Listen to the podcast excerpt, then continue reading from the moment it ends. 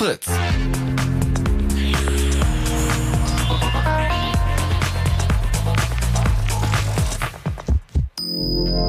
Blue Moon. Die zwei Sprechstunden.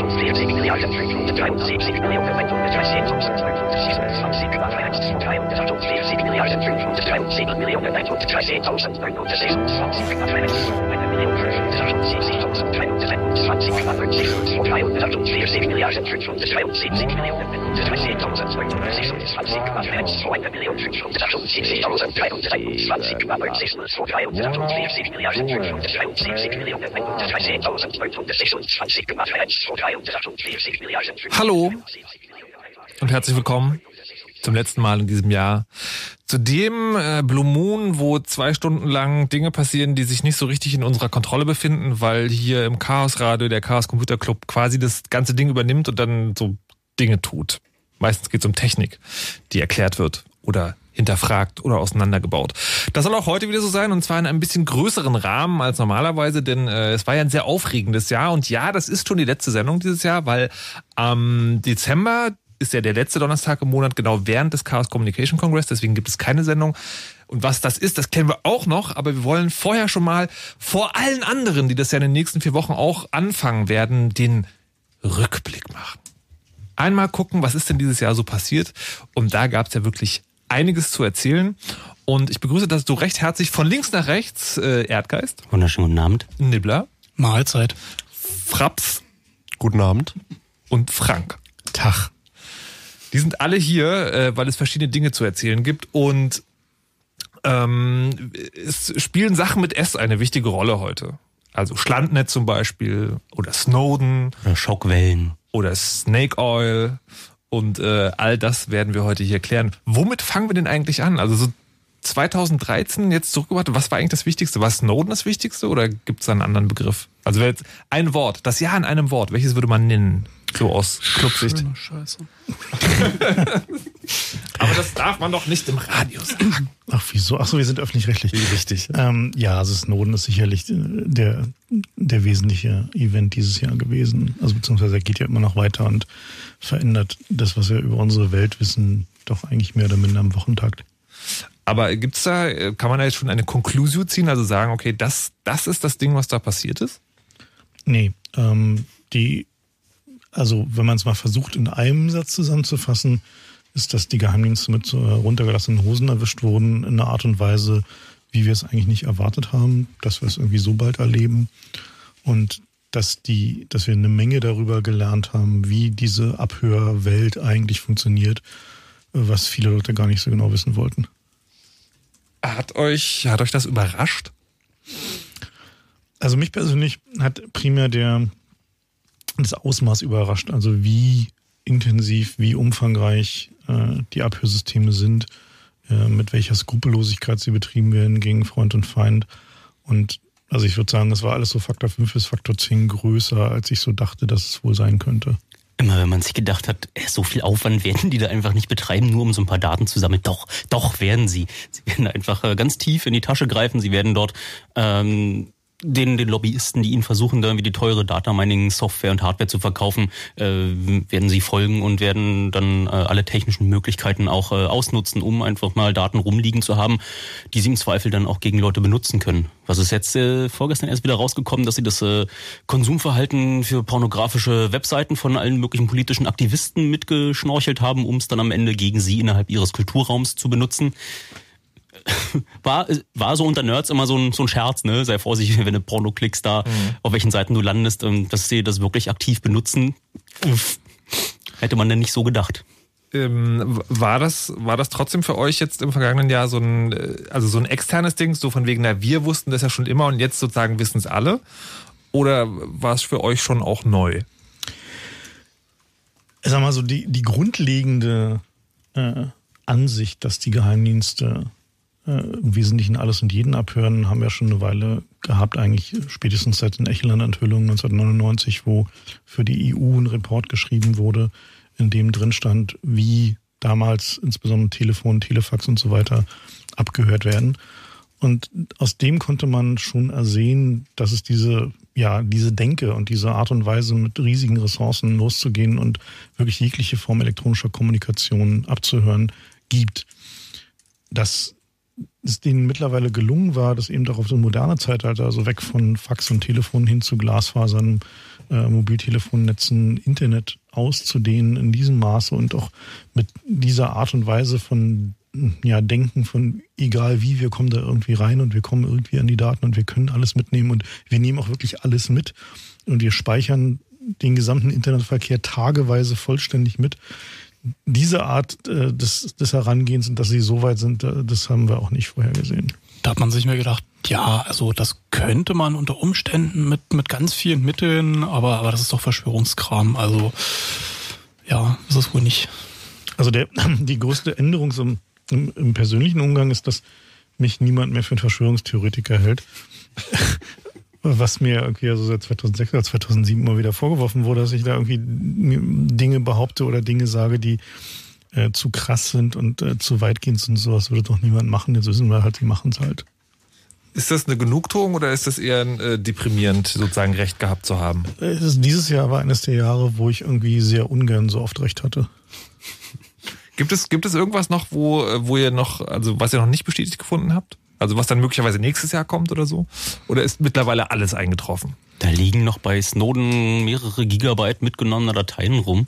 Und der so, es geht das äh, Wort herum, dass es nur die Spitze des Eisbergs gewesen ist, die da gerade aufgetaucht ist, so dass äh, jetzt irgendwie so schon einen Schlussstrich ziehen zu wollen und zu denken, so das war's jetzt. Äh, ich glaube, das wird irgendwie alles noch schlimmer. Also was wir bisher gesehen haben, waren ja größtenteils passive Angriffe, sprich es wird irgendwas mitgeschnitten und so weiter. Ich erwarte, dass da noch einiges, was aktive Angriffe angeht, also wo sie wirklich ja in den Datenverkehr eingreifen oder eben ja irgendwelche Ziele aktiv durch äh, dadurch, dass sie selbst tätig werden, ähm, anzugreifen, weil viel der Software da draußen ist einfach unsicher, gerade was Mobiltelefone angeht. Da erwarte ich noch, dass noch ein bisschen was kommt auch in diesem großen Ausmaß, also das, das Ding bei der passiven Überwachung, wo sie alles abschneiden, ist, dass, dass da wirklich jeder von betroffen ist. Wartest du dann auch, dass, äh, dass bei den aktiven Angriffen, dass dann auch so viele Leute von betroffen sind? Oder ist es das dann eher so, mal einen Blick in deren Waffenschrank zu werfen? Das ist so ein bisschen das, worauf ich gespannt bin. Also wie sehr und wie breit äh, das und was genau eingesetzt wird, äh, weil das Potenzial ist, äh, dass es durchaus verheerend werden kann. Verheerend mhm. werden kann. Ähm, jetzt habt ihr gesagt, sozusagen, oder Frank hat es gerade gesagt, äh, wird jetzt nicht mehr als Verschwörungstheoretiker abge, abgestempelt, aber hat sich für euch persönlich im Umgang mit, mit Netz, mit Technik, mit Computern was geändert oder äh, macht ihr alles genauso wie vorher? Also geändert hat sich da eigentlich vieles, zumindest wenn man so den generischen Enduser ansieht. Aber was so bei den Carriern jetzt, wo ich raussprechen kann, höre, dass halt alle plötzlich sagen so, okay, wir müssen jetzt doch unsere gesamten Backbones irgendwie verschlüsseln.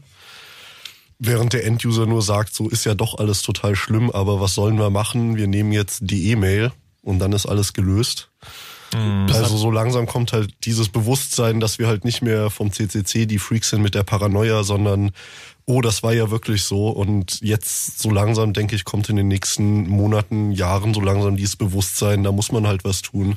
Bisher lief es halt so, dass bei Carrion, wenn jetzt eine Firma von A nach B eine Leitung haben wollte, also, äh, da äh, vertraulich Daten muss, übertragen. Muss, ich will nur noch mal das eine Wort Carrier, also sagen die Internetfirmen, also die dafür sagen, dass ihr dann irgendwie Internet in der Steckdose habt. Also die, die ja, großen Internetfirmen, die machen das, die Internetfirma, die das DSL zu Hause verkauft, dass die mit dem großen Internet reden können. Okay.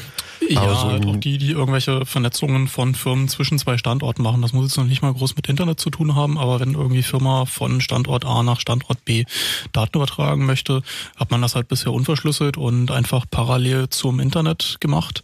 Und da kann ich mir durchaus vorstellen, dass in den nächsten Monaten, Jahren äh, Krypto dazukommen wird, auch von den Firmen gefordert als äh, ja. Also sie werden es fordern, aber die Banken machen es halt schon Ewigkeiten weil da ist es halt schon Policy, aber wenn man sieht, mit welchen Geldmengen die hantieren, um einfach mal alles zu verschlüsseln, das ist. Tun sie das? Also. Also Banken müssen es tatsächlich und die machen halt wirklich Krypto ganz, ganz weit unten und nicht auf den Applikationen und in ganz großen Maßen und die Preise dafür sind sehr saftig. Also da kann man irgendwie nicht nur ein, ein Oberklasse-Auto für kaufen nur um eine Leitung zu verschlüsseln. Und Kommt immer ein bisschen drauf an. Also ich habe in den vergangenen Monaten, Jahren X25 äh, Zugänge von diversen Finanzfirmen gesehen, die einfach parallel zum Telefonnetz völlig... Ich kenne nur, wie die Rechenzentren untereinander ja. reden, aber da wahrscheinlich sind die Banken alle total räudig angebunden. Ja, das Problem ist zwischen den Banken. Muss ja. man sich irgendwie darauf einigen, wie man da spricht. Und das, denke ich, wird so auch der große Änderungsweg sein, wie irgendwie große Firmen miteinander kommunizieren werden, weil wenn Fluggastdaten im Plaintext, also im, im Klartext über FTP, über die großen Unterseekabel gehen, ich denke mal, da wird sich viel ändern, dass man irgendwie neue Datenformate findet, die halt auch genau darauf achten, dass halt Daten sicher sind, wenn sie zwischen mehreren Firmen gehandelt werden.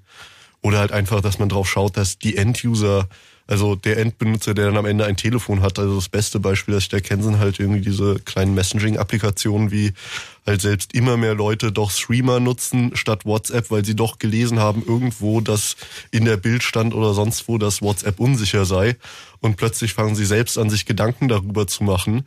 Und äh, das zeigt halt einfach nur, dass jetzt wahrscheinlich in den nächsten Jahren wahrscheinlich ganz viele Krypto-Applikationen kommen, die einfach nur sehr einfach zu bedienen sind und dadurch endlich mal die Endnutzer es bedienen. also Massen. tatsächlich sagen, äh, ist das ein bisschen die Hoffnung oder die Prophezeiung auch, dass Krypto eine größere Rolle spielen wird, auch bei ganz normalen Menschen. Also ja. gerade, ja, also gerade bei beispielsweise meinen Eltern sehe ich es halt, wo man doch sowas irgendwie wirken kann, wenn man denen das ordentlich erzählt oder erklärt, wie das zu machen ist, mhm. dann ist das auch verständlich für einen normalen Bürger, der jetzt nicht weiß, wie irgendwie ja, Public-Private Key Signing sonst was funktioniert. Und mit Streamer ist irgendwie ja, scan dein Barcode und dann ist das sicher, weil da sind drei grüne Bobbles und dann verstehen ja. die das auch.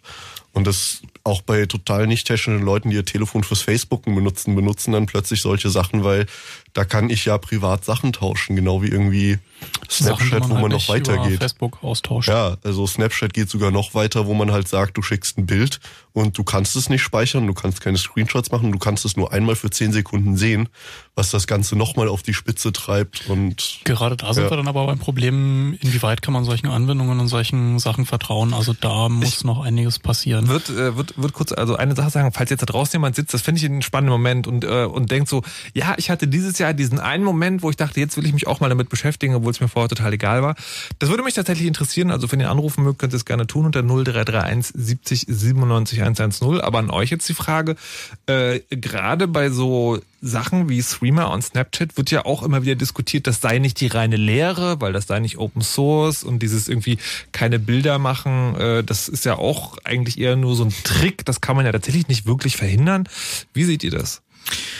Naja, also die, die Vielzahl dieser Applikationen, die da gerade kommen, ist in den letzten Wochen und Monaten, hat natürlich auch eine Menge Zeug hochgespült, was eher, naja, minder vertrauenswürdig ist.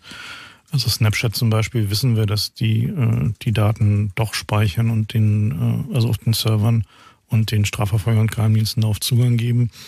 Äh, bei Threema kann man nachgucken, dass die Krypto, die sie da machen, tatsächlich die ist, die sie behaupten. Also da gibt's halt Testtools, mit denen man nachschauen kann, dass ihr Key Exchange und ihre Verschlüsselung so sind, wie sie behaupten. Und man kann auch gucken, welche Krypto-Library sie benutzt haben. Eigentlich hat man nicht den kompletten Source Code, um zu gucken, ob sie zum Beispiel Schlüssel äh, speichern oder leaken. Äh, und dann am anderen Ende des Spektrums gibt es halt Open Source Lösungen, die sich aber meistens noch durch eher geringere Benutzbarkeit momentan auszeichnen. Was ich aber erwarte, dass es sich in den nächsten Monaten doch dramatisch ändern wird, dass es da also noch Lösungen geben wird, die funktionieren. Es gibt halt auch eine Menge Vaporware. Wie hieß dieses da, worüber wir vorhin sprachen? Ich würde immer Lavabit sagen, aber das war das andere. Ja. Hamless, ja, das, äh, Hamless, genau, ja, richtig, ja. genau. Ja. ja, aber das, das, ist, das ist so eine spannende Geschichte. Also ähm, Hamless ist ja die, war die Geschichte, die es gibt, ähm, das war der Peter Sohne, richtig?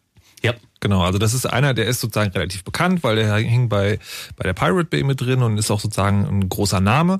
Und der hat gesagt, ja, wir machen jetzt auch so einen Crypto-Messenger, der ist dann auch noch total benutzbar und gebt mir mal alle euer Geld. Und obwohl der, so wie ich es verstanden habe, äh, sich noch in was Krypto angeht, noch keinen Namen hatte, ähm, wurde er da in so einem Crowdfunding-Projekt sehr, sehr, sehr viel mit Geld beworfen. Ja. Ist da jetzt eigentlich schon irgendwas draus geworden? Nee, da, die sind noch im Basteln, die hatten ein paar sehr schöne Screenshots. Aber das wirkliche Problem damit ist, war das seine Ansage von Anfang an war, äh, ja, ihr Kryptografen da draußen, geht doch mal nicht so hart mit unseren Entwicklern ins äh, Gericht, sondern wie viel, viel wichtiger ist, dass es total einfach zu benutzen ist und die Kryptographie dahinter, die können wir dann nachträglich noch ran ranklöppeln, um es dann ähm, ja dann nachträglich sicher zu machen. Und das ist genau der falsche Ansatz, weil wenn man seinem Benutzer das Gefühl vermittelt, er würde jetzt gerade sicher kommunizieren, der könnte diesen Kanal benutzen, um Daten äh, auszutauschen, die ihm äh, in irgendeinem Land äh, in Knast bringen, die vielleicht irgendwie dafür sorgen, dass äh, jemand äh, nach Mitternacht da noch so zu, zu mehreren seiner Tür eintritt und äh, ihn mitnimmt. Da will man ihm dieses Gefühl nicht vermitteln, wenn am Ende nicht wirklich die Kryptographie bulletproof ist. Und natürlich muss man da auf die Kryptographie gucken. Man muss auch dem Benutzer das Gefühl vermitteln, wovor er genau gewappnet ist. Also ihm zu verkaufen, das ist dann sicher ist keine Ansage, das ist eine Nullaussage, weil man muss immer eigentlich immer nur sagen, es ist sicher für Angriffe wahrscheinlich gegen deinen Nachbarn und wahrscheinlich gegen, ähm, ja, sonst wahrscheinlich nicht viel mehr, weil am Ende, wenn das auf einem Betriebssystem läuft, wo irgendjemand, der sich ein Zertifikat generieren kann, dir, dir eine Applikation unter dem Hintern austauschen kann gegen irgendwas, was du nicht kontrollieren kannst, dann bist du nicht wirklich sicher. Bei hundertprozentig sicher geht eh nicht, aber das, das, Level der Sicherheit sollte man dann einfach äh, ganz, ganz ehrlich mit ranschreiben. Dann hätten wir äh, unterm Strich ausgeschlossen, dass mit den ganzen Telefonen, die Leute so in ihren Taschen rumtragen, überhaupt irgendwas Sicheres machen kann. Genau, das ist der eine Punkt. Ich finde, man muss halt einfach, jetzt wo das Bewusstsein bei den Leuten auf ankommt, dass man halt sicher kommunizieren muss, weil Plaintext einfach früher oder später irgendwo landet, ähm, da muss man ihn einfach nur kommunizieren, so das ist so sicher, aber doch nicht so sicher, wie du denkst, dass man ihn halt einfach sagt, ja, du kannst es benutzen, um dich äh, an der, was weiß ich, NSA vorbei an mit irgendjemand zum Kaffee zu verabreden. Aber wenn du jetzt da die, Kon die Daten von irgendeinem großen Konzern liegst und denkst, du bist sicher, ist äh, dann würde ich ja sagen, muss man denen das halt wirklich ganz klar nochmal einfach vor allem darstellen, dass man ihnen sagt, so achte darauf. Und wenn du da ein verseuchtes Smartphone mit 10.000 von deinem Provider Apps drauf hast, dann ist das nicht sicher, dann würde ich damit nichts machen. Aber das ist ja nur die Frage der Randbedingungen, also unter welchen genau. Randbedingungen eine Applikation gegen was schützt. Aber das darf man halt den Leuten halt nicht einfach in totalem Technik ja. sonst was zu erklären. Du musst dein eigengebautes also Raum sagt, für Android haben, sondern du musst halt hier, irgendwie. Die, diese, diese App ist sicher, weil das sicher ist, weil es gut bedienbar ist, dann ähm, ja. Man muss ihn halt verständlich am Ende beibringen, weil das ist woran Aber früher hieß es Schlangenöl verkaufen. Ja. aber das, also, wir kommen gleich zum Schlangenöl. Aber ich wollte vorher noch fragen, ist sozusagen, das ist das eine ist tatsächlich so dieses, da ist jemand darauf angewiesen, weil er sozusagen ein zweiter Snowden ist, dass seine Daten irgendwie sicher kommuniziert werden. Aber wie ist denn das jetzt? Ich sag's mal mal mit, mit uns normalen Leuten, die wir einfach sozusagen ja, ein bisschen sicherer oder überhaupt mal sicher kommunizieren wollen. Zwei Fragen an euch da. A, hat das zugenommen, dass an euch rangetreten wird im Sinne von erklärt uns das mal? Oder ist es B eher so ein diffuses, macht mal bitte, dass es jetzt alles sicher ist? Also teilweise höre ich da sogar, je nachdem, wenn du halt, es gibt halt so ein paar Bücher, die es halt einfach geschafft haben, den Leuten anschaulich zu erklären, was eigentlich in diesem Internet alles falsch läuft teilweise mhm. und wo man überall mitgetrackt ist, ob es jetzt für Werbung oder für die NSA gegen den Terrorismus ist. Aber allein erstmal dieses Bewusstsein bei Leuten schaffen und wenn sie es haben, dann werden sie es erstmal ganz von alleine rausfinden und sich auch da reinfuchsen in die Sachen, wie man jetzt das umgeht und dass man zum Beispiel regelmäßig, was weiß ich, einen Werbeblocker und Cookie-Blocker benutzen sollte. Aber, so sagen, da ja, brauchst du ja schon so einen gewissen Entdeckerdrang. Ja, die Leute wollen eigentlich schon immer diese One-Click-Lösung. Sag mal, bin ich jetzt sicher? Sag mal, ich habe jetzt irgendwie schon diese Leistung aufgebracht, mich damit auseinandersetzen zu wollen. Mhm. Jetzt komme ich schon zu dir, erklär mir das. Oh, das ist mir so kompliziert. Nee, kannst du nicht den Knopf für mich machen, den ich drücken muss, dann, danach ist es sicher. Ich hätte gerne was, was so einfach ist wie die Yahoo-Toolbar. Also ähm, der, was man sehen kann, ist, die Leute, also viele Leute haben ein Sicherheitsbedürfnis. Es zeichnen sich aber zwei Dinge ab. Zum einen wollen sie nichts dafür bezahlen äh, und zum anderen wollen sie keinen Aufwand reinstecken. Also es ist halt so, dass der, also sie erwarten Sicherheit genauso wie das Internet funktioniert halt. Also es ist halt einfach ein ja, quasi mehr so ein, so ein Hygieneding als ein Feature. Also es ist halt so wie, äh, ja, Strom ist halt an, also muss Sicherheit auch da sein. Ah, aber, aber äh, könnte da möglicherweise jetzt noch sozusagen ein Paradigmenwechsel, um das schöne Wort mal zu nutzen, stattfinden? Weil ich, ich vergleiche es immer so ein bisschen mit dem Auto, wo ich so denke, ähm, beim Auto haben wir zum Beispiel gelernt, wenn man da kein Geld reinsteckt, dann wird's oft dauerschlecht. Also dann fällt das Auto halt irgendwann auseinander. Aber tatsächlich muss man nicht verstehen, wie ein Auto funktioniert. Also man muss halt grob wissen, an jede Ecke gehört ein Rad und sozusagen, wenn man da drunter guckt, sollte keine Flüssigkeit rauslaufen. Ja, da gibt's dann so ein Spezialexpertenkomitee. Richtig, ne? aber sozusagen ist das nicht ist das nicht etwas sozusagen, wo man auch hinkommen könnte, dass man sagt, natürlich muss nicht jeder komplett irgendwie programmieren können? Ja, das Problem ist, dass die Angriffe gegen Autos nicht so wirklich dediziert sind wie die Angriffe gegen Personen im Internet. Das Thema ist dann am Ende so physikalisch erklärbar und dann irgendwann mal ausgeforscht und dann ist gut. Mhm. Aber im Internet gibt's immer noch lauter kreative Möglichkeiten, Leute ins Visier zu nehmen. Und es muss nicht mal im Internet sein, sondern es ist irgendwie alles, was da in deinem digitalen Ich passiert, hinterlässt irgendwo potenziell Spuren und äh, da ist eigentlich eher Aufklärung, da ist irgendwie schon, ich denke, die nächste Generation wird's da so ein bisschen einfacher haben, die damit einfach groß geworden ist. Und wenn man da vielleicht ein paar Weichen richtig stellt und äh, Internetkompetenz vermittelt, schon in der Schule oder zumindest in der Generation, dann ah, wird ah, es kommen. Aber ich, das meine ich sozusagen, also es geht, da geht's halt um Grundverständnis, also darum, dass man überhaupt einen Blick dafür hat, was, was gut ist und was schlecht ist, aber man muss halt nicht sozusagen in die extreme Tiefe der Materie einsteigen.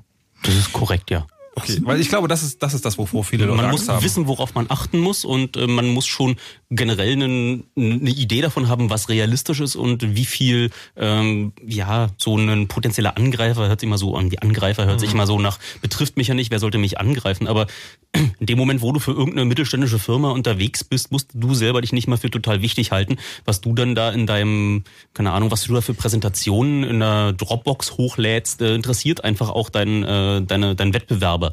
Und dann ist äh, so, was du glaubst, was äh, dann dein Wettbewerber äh, an äh, Engagement reinsteckt, um dich persönlich auszuforschen, ist dann vielleicht doch eine Größenordnung größer als du nee, aber, dem aber, aber, Also ich glaube, das, das Kernproblem dabei ist, dass wir kein, kein Gespür dafür haben.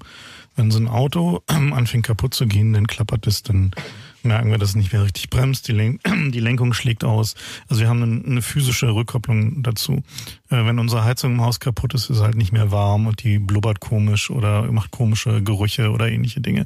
Wenn unser Klo verstopft ist, ist es irgendwie ganz klar, was passiert, was das Problem ist. Also wir haben halt bei all diesen ganzen Dingen haben wir ein Gespür dafür.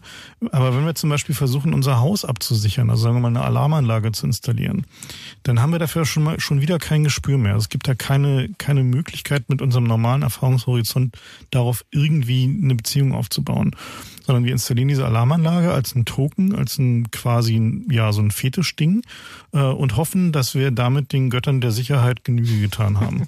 Und hm. äh, am Ende müssen wir den Leuten, die Alarmanlage installiert haben, glauben, dass sie erstens keine Hintertür eingebaut haben und zweitens, dass es keine einfachen bekannten Wege gibt, diese Alarmanlage zu überwinden.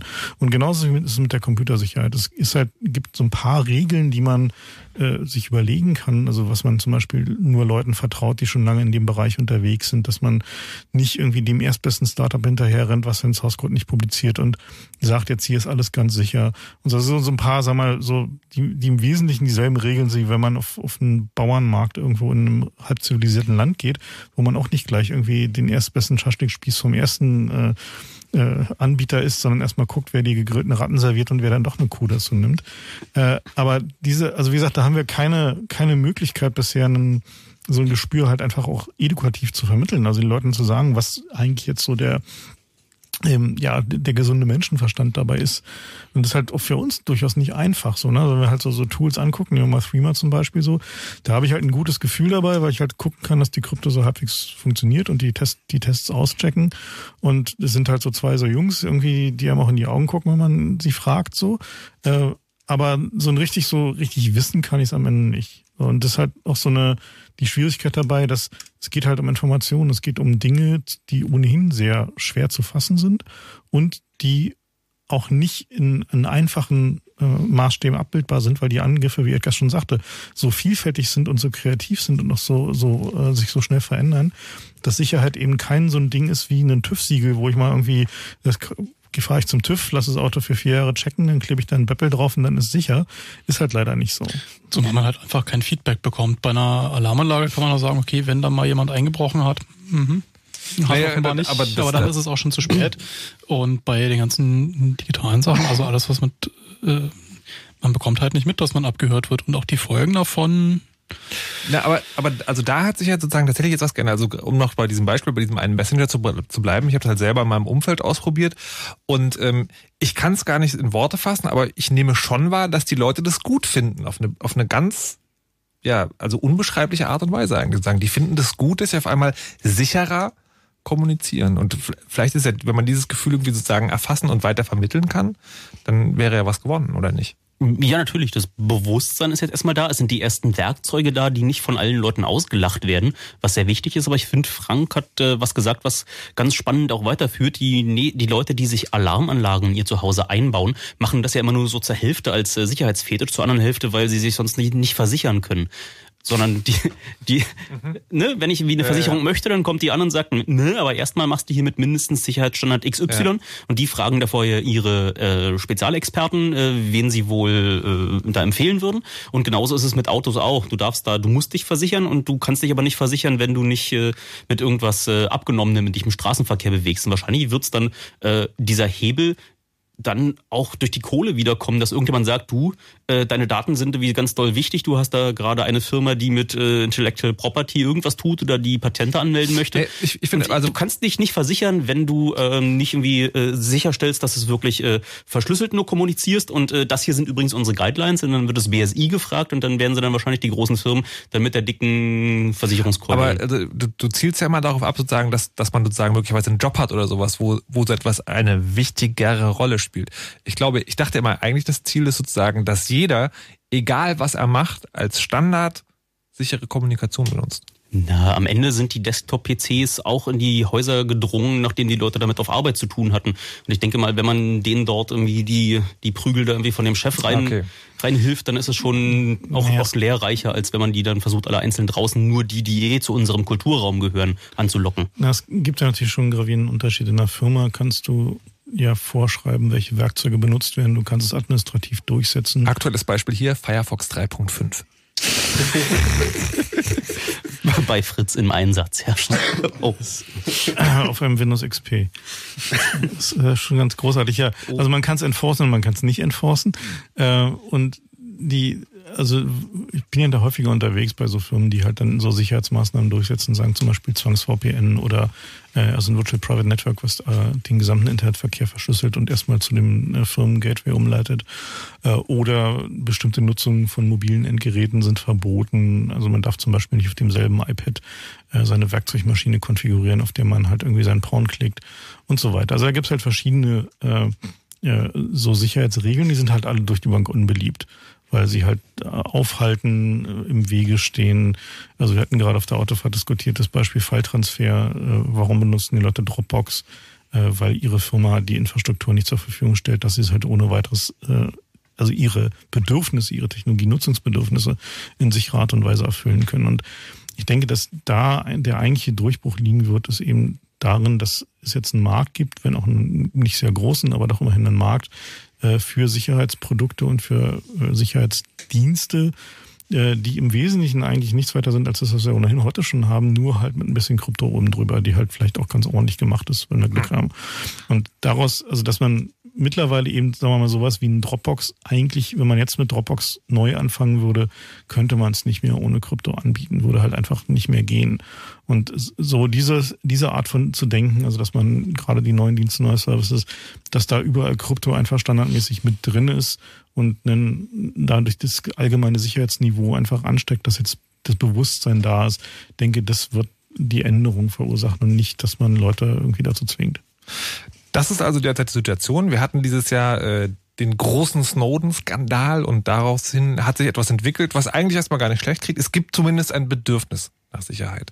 Wie das die Großen, also die, die es eigentlich vielleicht auch regulieren und ein bisschen lenken sollen, behandeln, das machen wir dann gleich und beschäftigen uns auch noch mal ein bisschen mit dem Schlangenöl. Vorher gibt's aber die Nachrichten mit Wetter und Verkehr. Die exklusiven Fritz-Tram-Konzerte gehen weiter. Mit Sido. Sido. Wenn wir dieses Tram-Konzert machen, dann steigen wir alle in eine Tram. Der Schaffner wird noch sagen, mit dem Fahrrad nicht in den letzten Wagen. Und dann spielen wir die Songs. Machen richtig Rambazamba. Es wird eng und heiß. Das Fritz-Tram-Konzert. Mit mir, Sido. Kommenden Dienstag. In einem schwarzen Fotoalbum mit einem silbernen Knopf ich alle diese Bilder im Kopf. Wir fahren wieder mit unserer Fritz-Tram mitten durch Berlin, lassen darin ein richtig fettes Konzert steigen und mit euch zusammen wird das Ganze wieder straßenbahnbrechend voll und gut.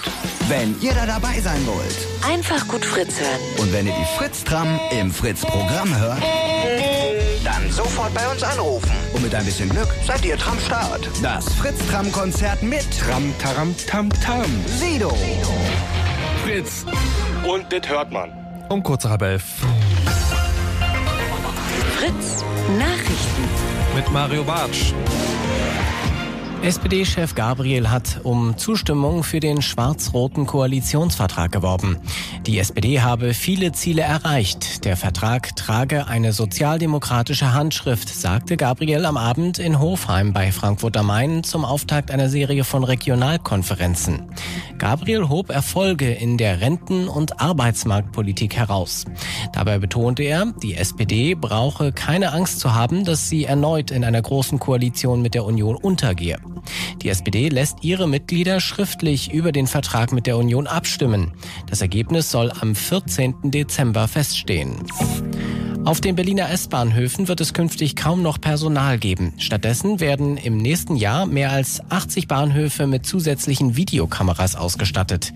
Damit sollen Lokführer dann alle Züge selbst abfertigen können. Auf einigen Bahnhöfen wird das jetzt schon so gemacht. Die S-Bahn will in Zukunft nur noch bei Bedarf Aufsichtspersonal an die Bahnsteige schicken. In Berlin wird es auch in Zukunft anonyme HIV-Schnelltests geben. Eigentlich wäre die Finanzierung dieses Jahr ausgelaufen, doch jetzt springt der Senat ein.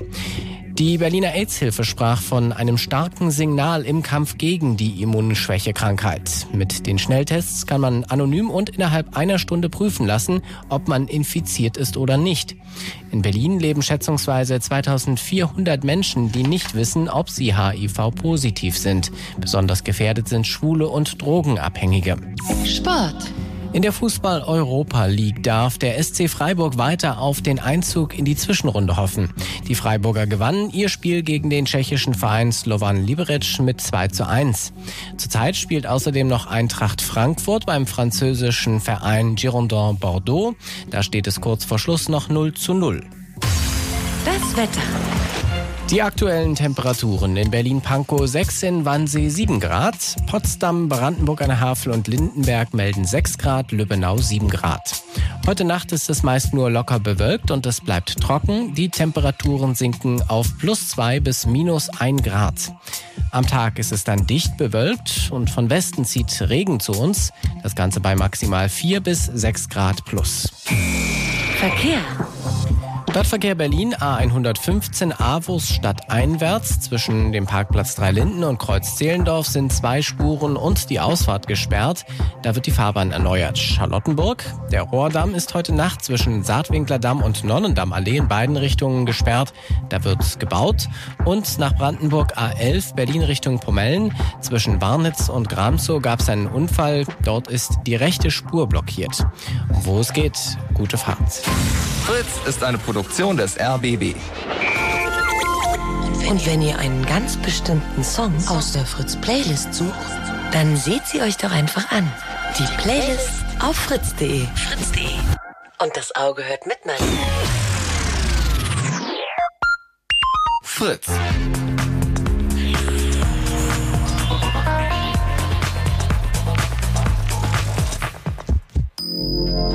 Blue Moon. Die zwei Sprechstunden. Heute Chaos Radio im Blue Moon, wo wir über das sprechen, was uns dieses Jahr so ereilt hat im Netz, an den Rechnern und den anderen digitalen Endgeräten. Und es ging natürlich um Snowden, es ging natürlich um das steigende Gefühl von Sicherheit, das selbst bei den Leuten, die sich früher gar nicht damit beschäftigt haben, so ein bisschen größer wird. Wir machen gleich weiter, dann geht es so ein bisschen auch um die Politik, wie sie darauf reagiert hat und was sie als nächstes jetzt so plant. Vorher aber ein kleines Stückchen Musik von Tapete von Freiheit nicht genug.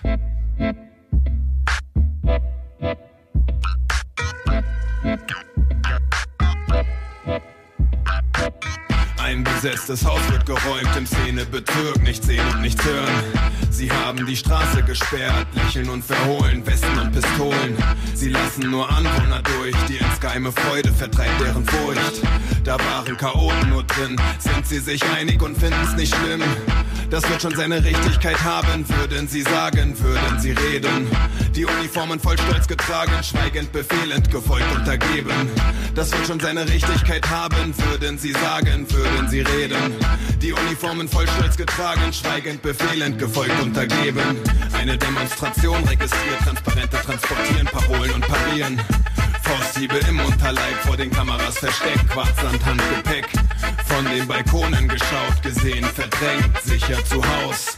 Da machen Chaoten nur mit, sie sich einig und lesen die Bild. Das wird schon seine Richtigkeit haben, würden sie sagen, würden sie reden. Die Uniformen voll Stolz getragen, schweigend, befehlend, gefolgt, untergeben. Das wird schon seine Richtigkeit haben, würden sie sagen, würden sie reden.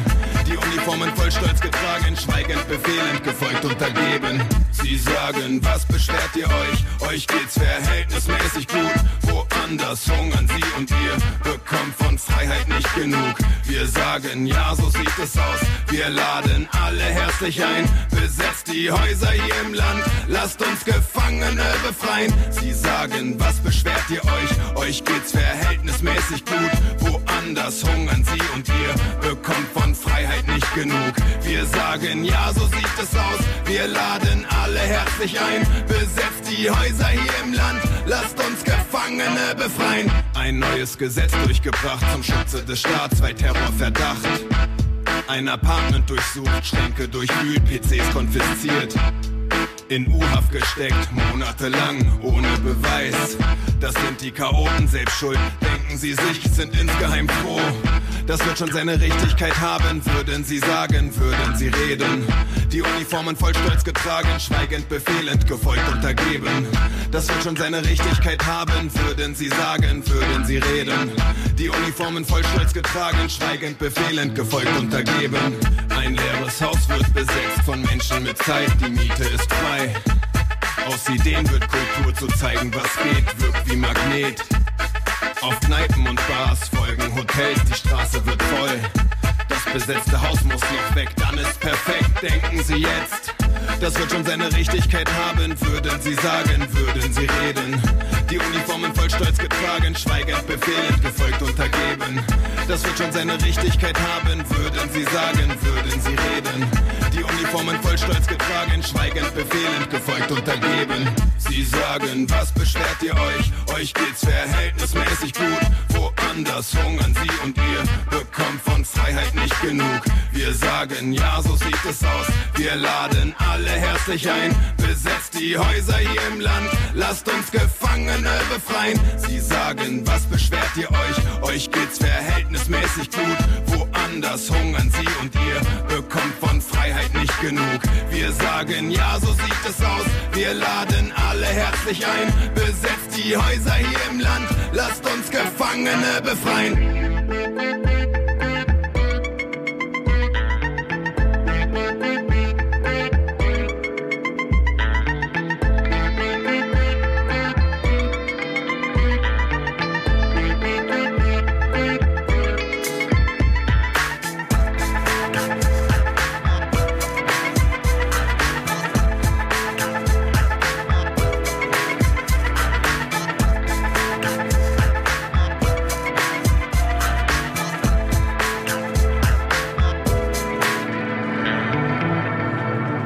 Freiheit nicht genug von Tapete hier im Chaos Radio im Blue Moon auf Fritz, wo wir, ich meine, seit Montag ist Weihnachtsmarkt, ganz klar, der erste Jahresrückblick ist fällig und der kommt vom Chaos Computer Club, die heute hier im Blemon sind. Und wir haben natürlich geredet über Snowden, über die großen Enthüllungen, über die Überwachung und über das daraus resultierende Sicherheitsbedürfnis, was tatsächlich auch bei ganz normalen Menschen ankommt. Ähm, und wir haben darüber geredet, was es für Möglichkeiten gibt, das irgendwie zu bedienen, was es da für Stolperfallen gibt. Und jetzt ist der spannende äh, Punkt ja auch, der Club ist ja in den letzten Jahren immer größere, naja, Größe geworden, eine größere Größe, also sagen, er ist sichtbarer geworden in der Öffentlichkeit. Das äh, ging los mit dem nee, es ging nicht los, aber sagen, aber letzte große Sache ist vielleicht der Bundestrojaner gewesen, wo man sich das äh, gut vorstellen konnte. Wie war das denn für euch? Hat euch dann äh, die Presse die Tür eingerannt oder wussten die alle selber Bescheid, weil sie ja die Snowden Leaks sowieso veröffentlicht hatten? Also die Presseanfragen haben sich, kann man sagen, so grob verdoppelt etwa, seit Snowden angefangen hat, was irgendwie die Frequenz und Häufigkeit äh, angeht. Äh, typischerweise auch eine Menge Verständnisfragen, aber auch Einordnungsfragen und natürlich die Frage, was macht man jetzt eigentlich? Hm. Ist der, ähm, ist der Umgang anders geworden? Also, weil, wenn man mit euch früher gesprochen hat, war es immer so, äh, Presse ist jemand, den man so am langen Arm irgendwie, am spitzen Finger hält, weil er oft nur will, dass da jemand mit fettigen Haaren vom Computer sitzt und abgefilmt werden kann. Ah, nee, den Zahn haben wir ihnen schon vor diversen Jahren gezogen. Die wollten da ja auch schon seit, seit einer Weile Hintergrundgeschichten bringen, aber jetzt haben sie einfach deutlich mehr Anschluss. Also jetzt brauchen sie bestimmte Dinge, bestimmte Szenarien nicht in einem halbstündigen Feature mehr erklären, sondern sie können einfach davon ausgehen, dass einige Dinge Haushaltswissen sind und können von daraus dann äh, einfach weiter erklären. Aber sie haben auch ureigenstes Interesse. Es kamen Pressevertreter bei uns vorbei, die verstanden haben, hm, da habe ich mich neulich mit jemandem gemailt und ich hatte jetzt bis jetzt irgendwie so eine E-Mail-Adresse bei Gmail und äh, was heißt denn das jetzt? Irgendwie können die dann in den USA auch mitlesen, wenn wie mir jetzt so ein Informant was erzählt und wie, wie schütze ich mich dagegen? Und da kam schon auch eine große Welle neuen Verständnisses bei den Pressevertretern, dass sie auch äh, selber einen ureigensten Auftrag haben, ihre Quellen zu schützen, ihre Kommunikationswege zu schützen und nicht äh, auf dem Silbertablett allen Interessierten äh, ihre Recherchen da vorbeizubringen. Das ist also alles in allem äh, auch erfreulich, könnte man sagen. Würdet ihr das so bewerten? Ja, also insofern, als dass wir jetzt mal endlich eine Geschäftsgrundlage dafür haben, darüber zu reden, was wir eigentlich mit diesen Geheimdiensten machen und äh, ob die jetzt eigentlich überhaupt für die riesige Menge an Freiheitseinschränkungen, die wir da äh, ja erbracht haben als Gesellschaft, überhaupt auch irgendeine Art von Gegenleistung gebracht haben. Und es zeichnet sich mehr und mehr ab, dass nicht. Also dass wir halt dann ein, ein riesiges Missverhältnis haben, bei dem äh, was wir immer gesagt haben, ja schon lange, dass wir mal rational darüber reden sollten, welche Sicherheitsmaßnahmen bringen denn tatsächlich Sicherheit und welche sind dann eigentlich nur äh, ja, Aufrechterhaltung von Machtsystemen und Aufbau von Unterdrückungsapparaten für kommende Krisen, dass wir die diese Diskussion jetzt endlich mal ernsthaft führen könnten, wenn die Politik sich denn dazu äh, bereit erklären würde. So, und dann sind wir jetzt natürlich genau in dem Thema, das jetzt gerade top aktuell ist um auch dieses schöne Wort einmal zu gebrauchen. Ähm, ne, Breaking News geradezu. Breaking News. Äh, es gab ja, es gibt jetzt, also es gab ja Wahlen so, wo man ja auch gedacht hätte, so, hey, Snowden und super Skandal und da könnte man noch mal mit dem Internet und so, war ja auch eher relativ klein. Als die Piraten sind ja irgendwie deutlich in den Bundestag eingezogen, wie wir gesehen haben, nach dem furiosen Wahlkampf. Ähm, also ich glaube tatsächlich, dass man über den Niedergang einer Netzpartei möglicherweise noch mal eine eigene Sendung machen könnte.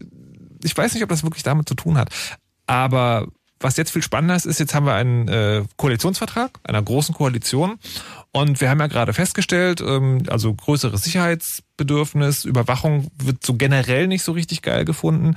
Ähm, da steht jetzt Vorratsdatenspeicherung drin, wenn ich mich richtig erinnere. Ja, also Diskussionen darüber, wie jetzt die mit der Vorratsdatenspeicherung weiter zu verfahren ist, hat sich natürlich auch im Koalitionsvertrag niedergeschlagen und da waren sich natürlich CDU und SPD mit ihrer äh, Mitgliedschaft bzw. Wählerschaft, die primär erwartet, dass man doch was tut gegen diese ganzen bösen Kriminellen da draußen im Internet, waren die sich relativ schnell einig. Äh, das heißt, also da gab es zwar längere Diskussionen, aber das Einzige, was da jetzt gerade rauszuholen war, ist, dass sie sich auf EU-Ebene dafür einsetzen wollen, äh, als vages Versprechen, dass die Vorratsdatenspeicherung von sechs auf drei Monate reduziert wird, was halt ein äh, ja, naja, da muss man nicht so viel drauf geben. Ja, aber äh, man, man, man, muss verstehen, dass die Vorratsdatenspeicherung eigentlich genau alles das ist, was wir nicht hätten lernen wollen aus der, aus der Affäre. Wir haben dort dezentrale Datenspeicher äh, bei Firmen, bei denen wir jetzt wissen, dass dort äh, die Geheimdienste zumindest äh, versuchen, die zu attackieren. Äh, dort werden größere Datenhalden angelegt, die nicht sein müssen. Und diese Vorratsdatenspeicherung zementiert diese ganzen Datenhalden, die dann am Ende Interessierten einfach zur Verfügung stehen. Und die Forderung hätte einfach lauten müssen, überhaupt nicht erst anlegen, bedeutet auch, dass die nicht wegkommen können. Diese also wenn jetzt ein Unternehmen zum Beispiel sagt, ähm, auf die Frage, äh, wieso habt ihr da so viele Daten, wieso speichert ihr die Daten eurer und über hinaus, sagen sie dann, ja, wir sind auch in den USA tätig und wir müssen da den Gesetzen entsprechend Folge leisten und natürlich auch Daten an den einen oder anderen Dienst ausleiten. Und äh, mit der Vorratsdatenspeicherung holen wir uns genau das, was wir eigentlich nicht wollen, ins eigene Land, indem wir vorschreiben, dass diese Daten eben, ja, auf Vorrat gespeichert werden, die eigentlich gar nicht gespeichert werden müssten. So, jetzt muss man dazu sagen, dass die Vorratsdatenspeicherung immer noch so ist, dass da nur die sogenannten Metadaten gespeichert werden, also nicht die Inhalte, naja, was sondern. Heißt, was heißt nur die Metadaten? Also nee. es ist ein wesentliches ja. Element an der Kommunikation, dass sie stattfindet und zwischen wem sie stattfindet. Also die Metadaten sagen über eine Kommunikation zum Teil mehr aus als der eigentliche Inhalt. Weil ähm, ja, aus so einer großen Metadatensammlung kann man einfach aus äh, rausklamüsern, wer spricht mit wem, wer spricht wann ich, mit wem und ja. da kommt es dann gar nicht mehr so auf den Inhalt an. Also die Metadaten sind beinahe sogar wichtiger als der eigentliche Kommunikationsinhalt. Die Phrase nur die Metadaten für sich genommen ist das Neue, ich habe doch nichts zu verbergen. So, da kann man sich drauf zurückziehen. Ist es nicht so, dass ich das nicht gerade sagen wollte, aber gut. ähm, worauf ich hinaus wollte, ist, wir haben jetzt darüber gesprochen, dass es einerseits schon so ein Bedürfnis oder eine Realisierung davon gibt, dass, dass irgendwie so, so, ein, so eine Privatheit schon was Gutes wäre. Andererseits gibt es diese Vorratsdatenspeicherung. Was hat die Politik denn daraus gemacht oder was sind, was sind Niederschlagseffekte in der Politik in Deutschland aus dieser ganzen Snowden-Affäre? Seht ihr da welche?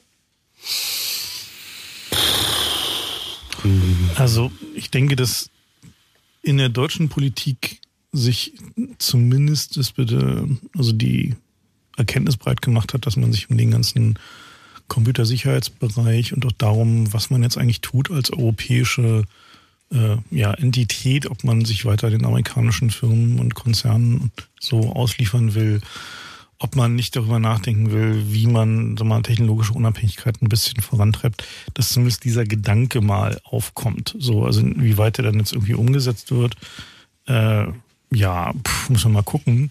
Die Politik möchte diese Debatte eigentlich so gerne möglichst schnell beenden, weil sie sehr unangenehm ist. Weil die Geheimdienste machen da eigentlich ihr Ding, ist bisher der Konsens gewesen und die Politik guckt zu oder guckt halt eben nicht so genau hin und bekommt dafür ab und zu mal so einen Abhörbericht nach oben gereicht, wo halt irgendwie interessante Dinge drinstehen, die wichtig klingen. Und das war eigentlich so bisher der Konsens. Man hat sich also ein bisschen ignoriert und äh, die Geheimdienste haben dafür gesorgt, dass die Politiker bei Laune blieben und ansonsten halt ihre Macht ausgebaut. Und der und reagiert wurde eigentlich nur, wenn es wirklich völlig unvermeidbar war, wie bei der Merkel-Phone-Geschichte. Genau, also dass, dass, dass, dass also überhaupt diese Debatte wieder hochkam, hatte eben der nur äh, Erfolg, weil Merkel persönlich betroffen war. Und sie war persönlich nicht etwa deswegen betroffen, weil die Amerikaner ihr Telefon abgehört haben. Also das fand sie jetzt eigentlich nicht so schlimm, sondern dass dieses Abhören ein Misstrauensbeweis war. Also dass sie halt davon ausgehen muss, dass die Amerikaner davon ausgehen, dass sie ihnen nicht alles erzählt. Und was man schon mal, also es ist an sich schon bemerkenswert, wenn das an der Stelle als Misstrauensbeweis gewertet wird, dass man abgehört wird und auf der anderen Seite Telekommunikationsüberwachungsverordnungen und äh, Vorratsdatenspeicherung geplant sind, was also ein klares Misstrauensvotum gegen das Volk ist, und zwar gegen das Ganze. Ich krieg das irgendwie noch nicht so ganz zusammen. Also wie passt das? Also wie kann das auf dieser Ebene so überhaupt gar keine Rolle spielen eigentlich? Also die, die Geheimdienste arbeiten ja, also insbesondere was die Abhörgeschichten angeht, bisher, also vor Snowden, prinzipiell in einem geheim gehaltenen Bereich. Das heißt, wo nichts über die Methoden klar wird. Es gibt ja diese parlamentarische Kontrollkommission, die unterbesetzt ist von Leuten, die auch technisch wenig Ahnung haben und äh, auch wissen, dass ihnen im Wesentlichen die Geheimdienste vorspiegeln, was sie denken, dass da vorgespiegelt werden soll. Ab und zu gibt es mal einen Skandal, wenn was hochkommt. Das hat sich jetzt grundlegend geändert, weil über das geredet wurde, worüber die Geheimdienste so sehr ungern reden, nämlich die sogenannten Mittel und Methoden. Es zieht sich durch die, also die Art und Weise, wie abgehört wird, wie angezapft wird, wie äh, Leute erpresst werden, um an Daten zu kommen.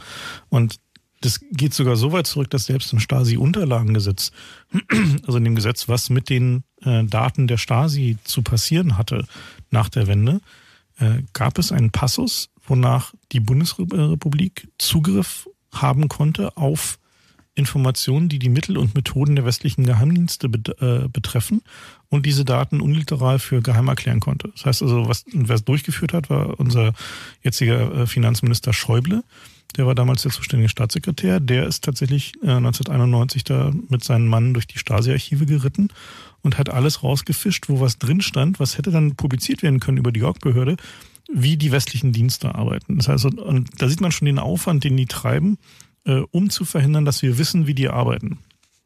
Und das hat sich jetzt geändert, dass dieses Wissen darum, wie die arbeiten, wie die an ihre Daten kommen, in welchem Umfang abgehört wird und mit welchem technischen Aufwand abgehört wird, dass dieses Wissen jetzt plötzlich öffentlich ist, führt allerdings nicht dazu, dass sich das Prinzip erstmal in Frage gestellt wird. Also dass halt dieses Prinzip, wir hören alles ab, also wir machen da so einen großen Heuhaufen und dann suchen wir nach irgendwie Nadeln darin oder nach äh, Heustückchen, die so aussehen wie Nadeln.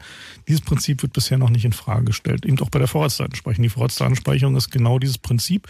Wir häufen einen großen Heuhaufen an und hoffen, dass die bösen Schäfchen äh, Nadeln da drin sind und suchen die dann. Und das ist eigentlich das Falsche daran. Und da müssen wir eigentlich auch politisch ran.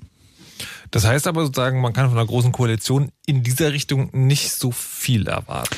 Nee, also meine Erwartungen sind da auch eher ähm, eingeschränkt. Also auch äh, was irgendwie die Art und Weise des Verlaufs der Diskussionen gerade äh, angeht im, bei der Verhandlung dieses Koalitionsvertrages, stellte sich halt auch relativ schnell raus, dass die Spitzenpolitiker ein relativ geringes Interesse an diesen ganzen innen- und sicherheitspolitischen Themen haben und äh, das halt ihren Sicherheitspolitikern überlassen haben. Beim äh, ja, bei der SPD muss man halt auch dazu verstehen, dass dadurch, dass der BKA-Chef SPD-Mitglied ist, gilt er da natürlich als der interne Experte für irgendwie diese Themen.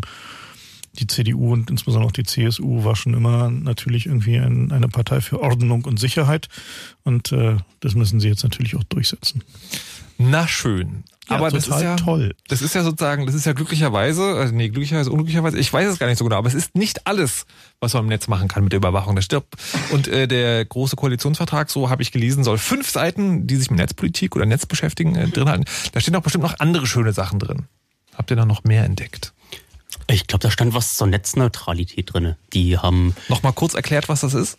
Also, dass die wollen gesetzlich verankern, dass jedes Paket gleich behandelt wird. Also aller Datenverkehr, der ins Netz fließt, ist sozusagen gleich schnell und darf nicht irgendwie künstlich schneller gemacht werden. Darf nicht künstlich schneller gemacht werden, darf nicht absichtlich langsam gemacht werden, nicht diskriminiert.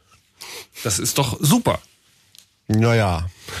Wie jetzt? Also es müsste man halt eigentlich, also es ist ja es ist nur der Koalitionsvertrag, aber wenn es die Regierung wahrscheinlich macht und die ganzen Experten, Gänsefüßchen in die Luft mal, dazu einberuft, dann wird da auch wahrscheinlich was ganz Tolles rauskommen wenn sie tatsächlich durchsetzen, dass man das nicht mehr machen darf, dann wäre so die Frage, wo setzt man das überhaupt an? das kann nämlich auch ganz schön viele Nachteile bringen. Zum Beispiel, wenn man, nehmen wir an, man wohnt in einer Stadt und hat VDSL zu Hause. Also richtig schön schnell und schaut sich seine Videos an. Und dann möchte man natürlich auch sein Fernsehen darüber Video on Demand von dem Provider kaufen und die Videos schauen. Und wenn jemand Na, oder irgendwelches andere Video on Demand Oder aus zum dem Beispiel- Internet gucken. Also geht ja explizit jetzt gar nicht mal um das Video on Demand vom Provider. Da sind wir ja durchaus dagegen, dass das priorisiert wird. Aber wenn die Leitung voll ist, muss man halt eine Entscheidung treffen, welche Pakete man wegwirft. Oder zum Beispiel noch viel besser Telefon. Also Ja. wenn, wenn der, was weiß ich, der Sohn gerade Torrent entdeckt und die Leitung zum Glühen lietscht. Und äh, dann sollte man eigentlich schon in der Möglichkeit sein, noch einen Notruf zu machen zum Beispiel.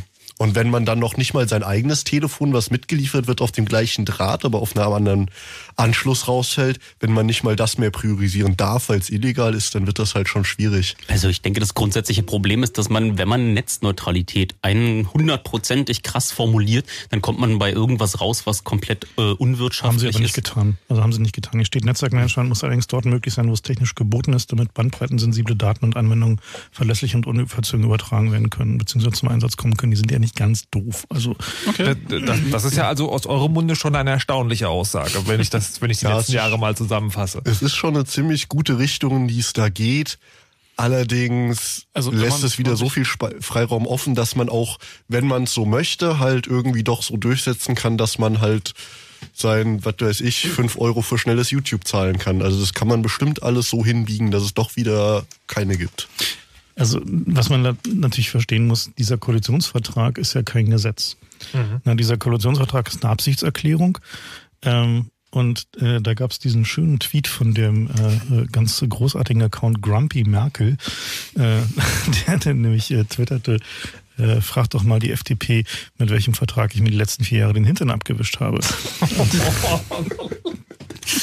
Und äh, so, so ähnlich muss man diesen Koalitionsvertrag, glaube ich, auch sehen. Also gut, wir, wissen nicht genau, ob die SPD in der Lage ist, dieses Mal äh, so ein bisschen mehr auf Einhaltung zu bestehen. Sie müssen ja sowieso erstmal darüber abstimmen, ob sie es überhaupt wollen, mit diesem Koalitionsvertrag irgendwie eine Regierung aufzu, äh, aufzustellen. Insofern will ich diesen Koalitionsvertrag jetzt gerade erstmal nicht überbewerten. So. Was, was ist denn sozusagen, was, was hat man denn sonst über Netzneutralität aus dieser Ecke gehört? Also, äh, nur um das mal klarzustellen, also im Prinzip ist der, also ist sozusagen Clubhacker so äh, Auskennermeinung eher Netzneutralität ist eine gute Sache, wenn man sozusagen nicht auf diese 100 Prozent rausgeht, aber sozusagen so generell ist es schon gut, wenn man nicht künstlich das Netz langsamer oder schneller macht. Ja, also die, die Frage der Netzneutralität wurde ja länglich und, und hin und breit diskutiert.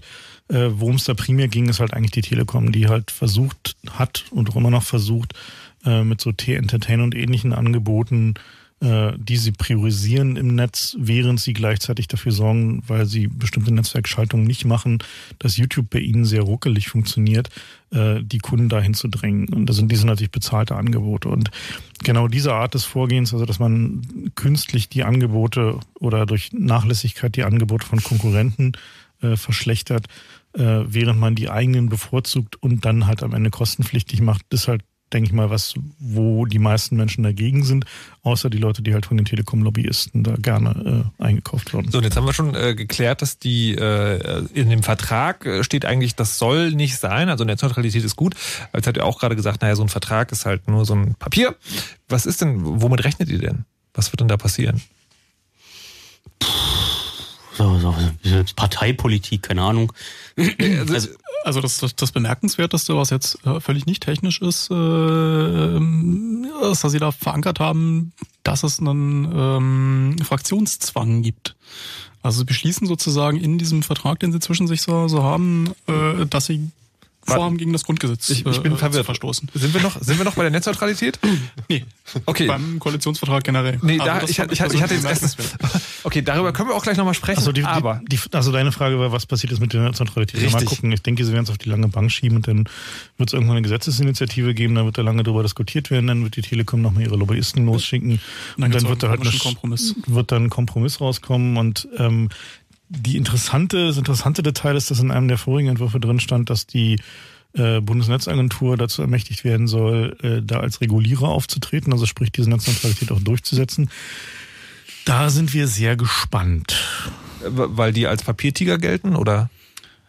Naja, weil die nicht sehr, was soll man sagen, Ja, die, also die Bundesnetzagentur sieht halt Also ich habe gerade auf der Arbeit damit zu tun und die sehen halt wirklich so, das Internet ist halt so, ja, das ist sowas ähnliches wie ein Stromnetz oder ein Gasnetz und genauso kann man das auch handhaben und das, die sind noch nicht so wirklich angekommen in dem Zeitalter vom Internet und das, das hakt ist auch. aber schon die Behörde, die dafür zuständig ist. Ja. Gut. Also die, die haben mit Ach und Krach Telefone abgebildet, aber Internet ist halt weder Telefon noch Gas noch Strom. Die ist halt wirklich was ganz getrenntes. Und auch bei der Telefongeschichte muss man sagen, dass sie da schon sehr ähm, eine eigene, ein eigenes Verständnis vom Markt und vom Wettbewerb haben. Gut, also was die Frage Netzneutralität angeht, wird es spannend Na, bleiben. einen habe ich noch. Einen Nee, hab ich wollte auch noch. Aber was. ganz, aber ganz schnell. Wir müssen dann. Also, nee, warte, wartet. Fritz.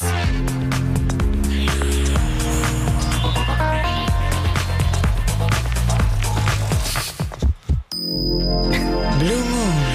Die zwei Sprechstunden. Heute Chaos Radio im Blue Moon. Hallo und guten Abend. Mein Name ist Markus Richter. Mit im Studio sind vom Chaos Computer Club von rechts nach links Frank Rieger. Ähm, ja. Wir haben ja nur vier, wir haben vier Leute, aber nur ein Mikrofon weniger. Fraps. Hallo. Nibbler. Schnabend. Und Erdgeist. Hallo. Und es geht heute um einen kleinen Jahresrückaus, Durchblick, was den ganzen Netz, Digital, Computerkram angeht. Wir haben angefangen mit Snowden, wir sind dann übergegangen zu, was für Nachfolgen das in unserer Gesellschaft, bei uns, normalen Leuten nenne ich jetzt mal, hinterlassen hat, wie die Politik damit umgeht. Nicht so richtig, haben wir gelernt.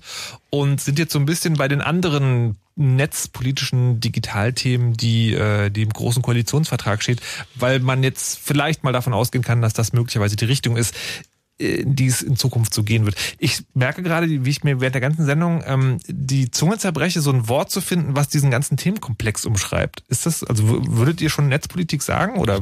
Schockwellen reiten. Naja, ich, also ich bevorzuge neuerdings eher den Begriff Digital- oder Technologiepolitik. Digital- oder Technologiepolitik. Genau. Da würde ich jetzt einen kleinen Ausflug machen wollen aus dieser digitalen Technologiepolitik, also durchaus sozusagen in diesem Bereich bleiben wollen, aber weg vom reinen Internet, zu einem ganz speziellen Fall, ähm, nämlich Matthias, auch äh, vom Club. Den haben wir jetzt am Telefon und der hat äh, eine, eine, etwas zu erzählen über eine Sache, die auch in einem großen Koalitionsvertrag vorkommt, wenn ich es richtig verstanden habe, nämlich sogenannte Smart Meter. Hallo und guten Abend, Matthias. Hallo, schönen guten Abend. So, es geht um, äh, man hat dieses Schlagwort vielleicht mal gehört, intelligente Stromzähler. Kannst du uns erstmal erklären, was das ist? Äh, das hat nichts mit Intelligenz zu tun, muss man als erstes sagen. Okay. Ähm, das sind einfach elektronische Geräte, die diesen schwarzen Kasten bei dir im Keller äh, ersetzen. Ähm, das heißt, äh, da läuft ja immer so eine, so, eine- so eine Scheibe rund, wenn du Strom verbrauchst. Ähm, das mechanische Verfahren, was halt in diesen schwarzen Kisten drin ist, wird jetzt durch Elektronik ersetzt. Äh, Um nichts anderes geht's. Aber das äh, hört sich ja erstmal nicht so schlimm an. Können die denn noch irgendwie was mehr, außer zu vermessen, wie viel Kilowattstunden ich verbrauche? Ähm, kommt drauf an, was du für ein Stromverbraucher bist. Also es gibt, äh, ist im Prinzip ein Prozess, der seit vier Jahren andauert. Es gibt da Diskussionen, wie man jetzt unser Energiesystem umbauen kann, äh, um, ich sag mal, die, die fluktuierende Produktion von erneuerbaren Energien mit besser einzubinden. Äh, was weiß ich, du hast halt viel Strom, wenn der Wind bläst oder du hast äh, viel Strom, wenn die Sonne scheint, eben durch Windkraft und Photovoltaik. Ähm, und jetzt ist so der, der Grundgedanke an diesen Smart Metern, okay, man versucht halt Verbrauch äh, dort stattfinden zu lassen, wenn halt sowieso viel Strom im Netz ist. Sprich, du wäschst deine Wäsche, wenn deine Photovoltaikanlage auf deinem Dach Strom produziert. Ja? Wenn du jetzt ein ganz normaler Mieter bist, dann ändert sich für dich, basierend auf dem, was, was äh, im Moment diskutiert wird, nicht viel. Du kriegst einfach äh, statt dem schwarzen Kasten einen grauen Kasten und der ist jetzt halt elektronisch. Ähm, Vielleicht kriegst du auch noch in deiner Wohnung ein kleines Display äh, direkt neben die Haustür, äh, wo drauf steht, was du gerade an Strom verbrauchst. Ja, damit Föhnen Sie Keller jetzt gehen. Ihre Haare, ist es günstig. Bitte? Föhnen Sie jetzt Ihre Haare, ist es günstig. Genau. Das Problem ist ja nur, dass das gibt ja noch quasi keinerlei Geräte, die, die so ein, auf so eine Steuersignale sinnvoll reagieren können. Das kommt noch hinzu. Äh, die Äh, äh, ganzen Gerätehersteller sagen halt so, ja, ähm, im Prinzip können wir das schon machen, aber solange es keinen Standard gibt, machen wir gar nichts. Al- Also halt, also das ist das Ziel hinter diesen sogenannten intelligenten Stromzählern, dass die dem deinem Gerät sagen können, so jetzt spring an, weil jetzt ist gerade viel Strom da. Das ist eins der Ziele, ja. Okay, jetzt, jetzt ist es ja so, dass die, ähm, äh, dass man immer hört, dass Datenschützer irgendwie diese Geräte nicht so geil finden. Aus welchem Grund das denn? Naja. Genau. Es jetzt haben wir im Prinzip nur von einfachen Systemen, sogenannte intelligente Zähler gesprochen. Und es gibt noch intelligente Messsysteme. Mhm. Die haben Kommunikationsmodul, ähm, kommunizieren irgendwie deinen Stromverbrauch alle 15 Minuten zu einem sogenannten Smart Meter Gateway Administrator. Das ist einfach ein Unternehmen, was ein, was ein Datensilo betreibt. Das heißt, die sammeln alle deine Daten, ähm, speichern die und machen die auch für Dritte zugänglich. Ja, mhm. Zum Beispiel für deinen Stromanbieter. Allerdings kann es dir auch passieren, dass Werbetreibende auf diese Daten Zugriff erhalten. Okay. Ja. Auch das ist im Gespräch. Ähm, zu diesen Stromdaten muss man halt sagen, die sind eigentlich sehr, sehr sensibel. Denn äh, man sieht relativ genau, äh, wenn du ein elektrisch heiß Wasser machst, wann du duschst. Man sieht, äh, wann du zu Hause bist. Man sieht, wie oft du deine Wäsche wäschst. Man sieht, äh, ja, was dein Kühlschrank so treibt. Ähm, also das ist einfach, es sind Daten, auf die man gucken kann und wenn man sich ein bisschen auskennt, sieht man sehr viel über den Lebensrhythmus, äh, der in dieser Wohnung stattfindet. Wie oft man Besuch hat, wie oft man für andere Leute kocht etc. Also da kann man halt echt viel zu viel reininterpretieren. Und was für Geräte man überhaupt bei sich zu Hause rumstehen hat. Ob man Schicht arbeitet, ob man überhaupt arbeitet. Das und, ähm, so und jetzt, also es gibt dieses Ding, das habe ich verstanden, es ist auch klar, warum das möglicherweise problematisch ist. Aber was hat das jetzt mit dem Koalitionsvertrag zu tun? Na, die äh, große Koalition hat sich jetzt darauf geeinigt, äh, die Rahmenbedingungen für die Einführung von Smart Metern ähm, ja, festzulegen und das auch relativ zügig. Ähm, es ist dafür jetzt eigentlich kein neues Gesetz erforderlich. Die ganzen Gesetze haben wir schon. Es wurde nur bis jetzt nur durchgeführt. Wenn ich das richtig interpretiere, wirken Sie jetzt darauf hin, die entsprechenden Verordnungen zu erlassen und dann äh, soll es mit dem, mit dem Rollout, also mit der Einführung von dieser Technik einfach losgehen. Heißt das, dass die, dass da Regelungen geschaffen worden sind, wie man diese Teile benutzt oder dass wir die benutzen müssen in Zukunft? Dass die benutzt werden müssen. Es gibt kein Opt-out. Du kannst nicht sagen, nö, will ich nicht. Mhm. Und wenn man dir zum Beispiel, weil du eine Photovoltaikanlage hast, also du speist Strom ein, wenn man dir sagt, äh, hier du kommst, bekommst so ein kommunizierendes System und wir speichern die Daten, hast du basierend auf dem, was im Moment in der Diskussion ist, keine Möglichkeit zu sagen, nee, das will ich aber nicht. Mal abgesehen äh, von dem Datenschutzaspekt könnte ich mir vorstellen, dass Leute schon, wenn so eine Systeme dann schon mal am Netz hängen und Informationen sammeln und Steuersignale senden, äh, versucht haben, das zu erforschen, nenne ich es mal. Gibt es da schon Erkenntnisse?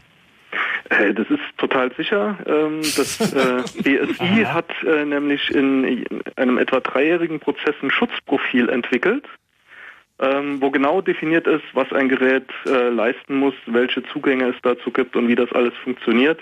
Insofern, also es besteht da keine Gefahr für die Bevölkerung. Ich behaupte das Gegenteil und ich glaube, da gab es einen Kongress-Talk dazu letztes Jahr. Ja. Also ja, das. Ähm, Könnte ich die andere Seite auch noch hören? ähm, die sind bestimmt ganz toll, weil man muss keine Leute mehr einstellen, die die Zähler ablesen gehen. Also, also interessant ist halt, äh, dass auch die äh, die Stromversorger haben keinen Bock auf diese, äh, diese Zähler. Äh, die haben ja gerade heute verkündet, dass die sowieso viel zu teuer werden. Äh, und vor allen Dingen haben die ernsthaft Sorge, dass sie ihren Verbrauchern nun Kosten aufdrücken, wo sie sonst irgendwie so schon um ein bisschen Strom sparen hier und da kämpfen die sie nie rechtfertigen können und wo sie dann sagen müssten, so, naja, wir haben hier jetzt irgendwie halt äh, eine gesetzliche Auflage. Also ich erwarte, dass an der Stelle halt weiter gestallt wird. Also dass die, also gerade die Stadtwerke, so die kleineren, die kleineren Versorger, die äh, fahren gerade so ein bisschen die Politik, dass sie die Zähler halt einfach nicht abnehmen und da haben sie einen guten Grund zu. Äh, insbesondere halt auch Sicherheitsgründen, weil so eines der lustigen Probleme ist zum Beispiel, dass in diesen Zählern stecken häufiger mal GSM-Modems drin oder es werden äh, Systeme benutzt, um über die Stromleitung selbst die Daten übertragen zu machen. Mhm. Und in so einem Smart Meter steckt halt schon eine ganze Menge Elektronik drin und da sind dann halt gerne mal ist dann mal so ein halbes Gigabyte Firmware drin, die dann halt auch mal geupdatet werden muss, wenn halt ein Sicherheitsproblem entsteht. Weil man zum Beispiel mit so einem Smart Meter der neueren Generation auch eine Anschlussabschaltung machen kann, wenn mal der, der Nutzer mal wieder sein, äh, seine Rechnung nicht bezahlt hat. Und wenn man halt nun die Kombination von, wir haben da Smart Meter da draußen, millionenfach, die nicht wirklich updatebar sind, weil man irgendwie einen viel zu schmalbandigen Datenkanal dahin hat. Mit, wir haben ein halbes Gigabyte Firmware, die sicherlich angreifbar ist und man kann damit Strom, äh, Stromanschlüsse abschalten, dann haben wir Blinkenlights. mit ganzen Stadtteilen. Oder in Kombination mit einer kaputten DPI könnte man dann sogar so weit gehen und einfach den Strom ausschalten durch einen Hack und sagen können, gebe jetzt die Kreditkarte ein, du wirst immer nur auf die gleiche Seite geleitet und erst dann kriegst du wieder Strom, bis du ja, obwohl das funktioniert nicht, wenn es keinen Strom gibt fürs DSL-Modem. ja. Aber sowas in die Richtung. Äh, die Na, dein, dein Strom geht in 30 Minuten aus, wenn deine Kreditkartendaten nicht eingibst. Genau. Bezahle jetzt 500 Euro per PayPal oder wir knipsen den Strom aus. Und wir blinken schon zweimal, um dir zu beweisen, dass wir es ernst meinen. okay. Äh, Matthias, hast du da halt noch so ein Paper gehabt, dass sich das schon alles rentiert, äh, in dem Moment, wo man anfängt, seine, Benutzer, äh, seine Nutzerdaten zu verkaufen. Ja. Ich glaube, in der Datenschleuder gab es da auch mal äh, von irgendwem, weiß gerade nicht mehr wem, einen Artikel zu, äh, zu den Smart Mietern so zum Nachlesen. Gut, gut. Äh, ja, der war von mir. Matthias, hast du mit dem Thema äh, sozusagen ernsthafter beschäftigt? Was glaubst du denn, was jetzt passieren wird? Werden die kommen oder wird das sozusagen so im Sande verlaufen, weil da eigentlich keiner drauf Bock hat? Es, es, ist ehrlich gesagt schwierig. Also die, die kleinen Stadtwerke oder auch größere Stadtwerke, die überhaupt keine Lust auf die Technik haben, äh, versuchen eigentlich schon seit vier Jahren mit Händen und Füßen die Dinger nicht einzubauen, obwohl sie es eigentlich müssten. Ähm, jetzt gehen ihnen halt juristisch die, äh, ja, die Argumente aus. Wer davon profitiert, sind die größeren Stromanbieter und Telekommunikationsanbieter in Deutschland, die entsprechend, äh, ja, sag mal, in den letzten zwei Jahren auch, auch sehr rege an diesem äh, Standardisierungsprozess mitgewirkt haben. Das heißt, äh, ja, es ist, ist im Moment so, ein, so eine unentschiedene Situation. Ich bin mir nicht ganz drüber im Klaren, was jetzt passieren wird. Das werden wir also im Auge behalten. Matthias, dir auf jeden Fall vielen Dank äh, für diesen Bericht über die Smart Meter. Und viel Spaß. Danke. Bis dann. Tschüss. Tschüss. So, und wir haben gleich auch noch einen Punkt, der im Prinzip so zur selben Kategorie zählt, nämlich äh, Technik, die eigentlich relativ eng in unserem ganz privaten Lebensbereich, also unserem Haus ist, die aber nicht mehr unserer Kontrolle unterliegt. Das ist der Routerzwang. Also Router ist ja für die meisten von uns einfach das Gerät, was man irgendwie mitgeliefert kriegt oder sich selber kauft, wenn man Internetanschluss an den Start bringt. Das macht halt irgendwie WLAN, versorgt die Telefone und äh, kümmert sich überhaupt darum, dass das Internet zu Hause funktioniert. Was verbirgt sich hinter dem Wort Routerzwang? Also mit dem Wort Routerzwang ist gemeint, dass du, wenn, wenn man sich eine DSL-Leitung nach Hause holt, der Provider unbedingt das DSL-Modem vom Provider mit dem, was weiß ich, roten oder Magenta-Label einem aufzwingt und man hat keine Macht, was anderes eigenes dorthin zu stellen, was unter seiner Kontrolle ist. Inklusive der Möglichkeit, dass der Provider selbst die Firmware in diesem Gerät updatet, du dich da auch nicht so wirklich drauf einloggen kannst, du auch deine Zugangsdaten nicht bekommst, sondern dein Internet fängt nicht an deiner Telefondose an, sondern dein Internet fängt an den Ports deines Routers an. Also die in Grenze zwischen dir und dem Provider verschiebt sich um ein Gerät weiter in deine Richtung das ist, hört sich ja total komfortabel an, weil ich muss mich dann um nichts mehr kümmern. Oder was ist die Argumentation? Na, einerseits sehr komfortabel, aber andererseits, ja, kann man einfach, wenn man jetzt man könnte zum Beispiel auch sagen, du hast da vier Anschlüsse dran und für jeden Anschluss musst du zwei Euro mehr zahlen. Oder wenn du mehr als zwei Geräte dahinter anschließen willst, musst du auch mehr zahlen. Oder wenn du noch ISDN-Nummern von irgendwo draufschalten möchtest, von wem anders, kannst du nicht mehr deinen eigenen Voice-over-IP-Endpunkt benutzen, sondern musst den des Anbieters benutzen. Genau, du wirst einfach dazu gezwungen, Services oder Möglichkeiten zu nutzen, die dir dein Anbieter anbietet, auch wenn die technischen Möglichkeiten des Gerätes weit, weit drüber sind und du kannst deutlich mehr damit machen, aber dein Anbieter verbietet es dir einfach, weil er es kann. Also in der Praxis bedeutet das, dass wir einfach ein weiteres Gerät mehr im Haus rumstehen haben, weil ähm, wenn man dann diese Dinge nutzen möchte, muss man sich halt noch einen Router kaufen, den man vor seinen Router hängt.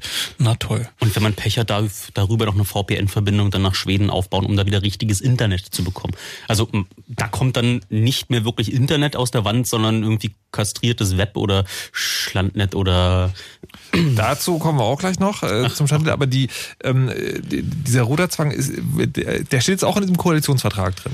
Genau, der steht jetzt auch drinne. Äh, ich muss mal ein bisschen runterscrollen, dann sehe ich auch wieder den Abschnitt. Aber ja, sie, sie fordern das halt, äh, dass man halt ja, dem, also zum Beispiel, wenn der Kunde jetzt sagen möchte, du kriegst einen fertigen Router geschippt und du hast alles eingegeben, du musst nur noch anschließen und er tut.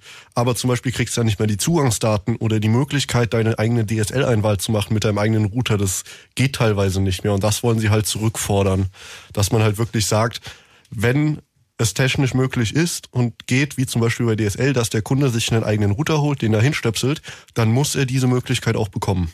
Aha, also das, das ist ja neben, neben der Netzneutralität, äh, klingt das erstmal positiv. Das macht halt begrenzt Sinn. Also bei DSL kann man das halt machen, wo ich jetzt andere ähm, ja, äh, Anschlusstechnologien kenne, wo das jetzt eher eine schlechte Idee ist, dass da Hinz und Kunz seinen Router anschließt aus dem Mediamarkt und dann da einfach mal mitmacht. Ach, das ist die Telekom-Argumentation, die damals uns verboten hat, unsere eigenen Modems an das, äh, an die, die Telefonleitung zu schließen, weil ihnen da mal so ein ähm, Vermittlungszentrum abgebrannt ist, weil jemand da irgendwie 220 Volt auf die Amtsstromleitung draufgeschaltet hat.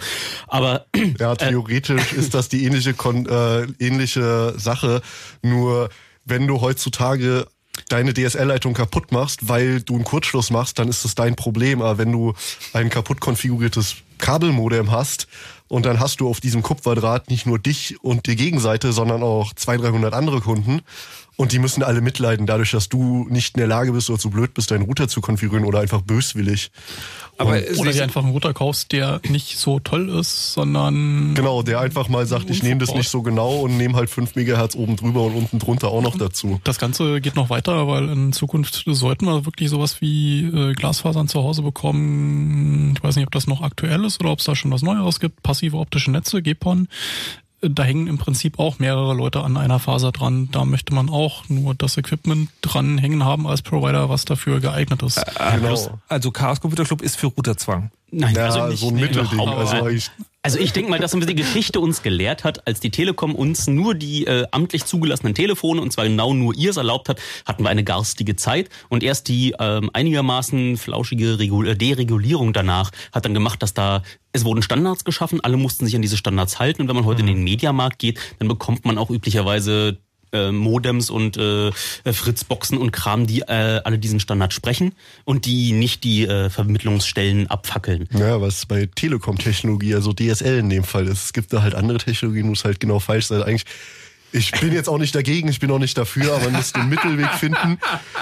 Weil bei Kabel macht es halt keinen Sinn, weil da gibt es halt keine Zugangsdaten, so grob gesagt. Aber naja, noch also, nicht. Ich glaube, trotzdem, ich glaube, meine Ansage ist immer. Äh, Modems und so weiter. Also da würde es einfach schon helfen, wenn es keinen Routerzwang gibt, aber eben eine Liste vom Provider, äh, verwende mal diese Geräte und wenn du diese Geräte nicht verwendest, dann kriegst du im Zweifel auf den Deckel und dann Anschluss abgestellt. Ja, oder man sagt, Problem man stellt ein maximal transparentes Gerät in die Mitte, was genau. bei DSL ein Splitter ist, den man geschenkt bekommt oder ein, ein ganz dummes Kabelmodem, wo man dann seine Fritzbox, seinen Router, seine High Secure Open BSD Harden Kernel selbstgebaute Lösung dran bauen mhm. kann. Also einfach nur, damit man dem, dem User wieder alle Möglichkeiten gibt, die er hat, die technisch Sinn machen. Ich weiß nicht. Also ich bin der Meinung, also die Post hatte ja damals wenigstens noch den Anstand gehabt, zu dem Telefon, was sie einen ins Haus gestellt haben, den Strom selber mitzuliefern. Da kam Amtsstrom, und dann konnte man das Telefon benutzen, egal ob man selber da noch äh, Strom rangehalten hat oder nicht. Heutzutage wird einem so ein Kasten reingestellt und ich sage immer, wenn ich den Strom für den Scheiß bezahle, dann will ich auch die komplette Kontrolle darüber haben.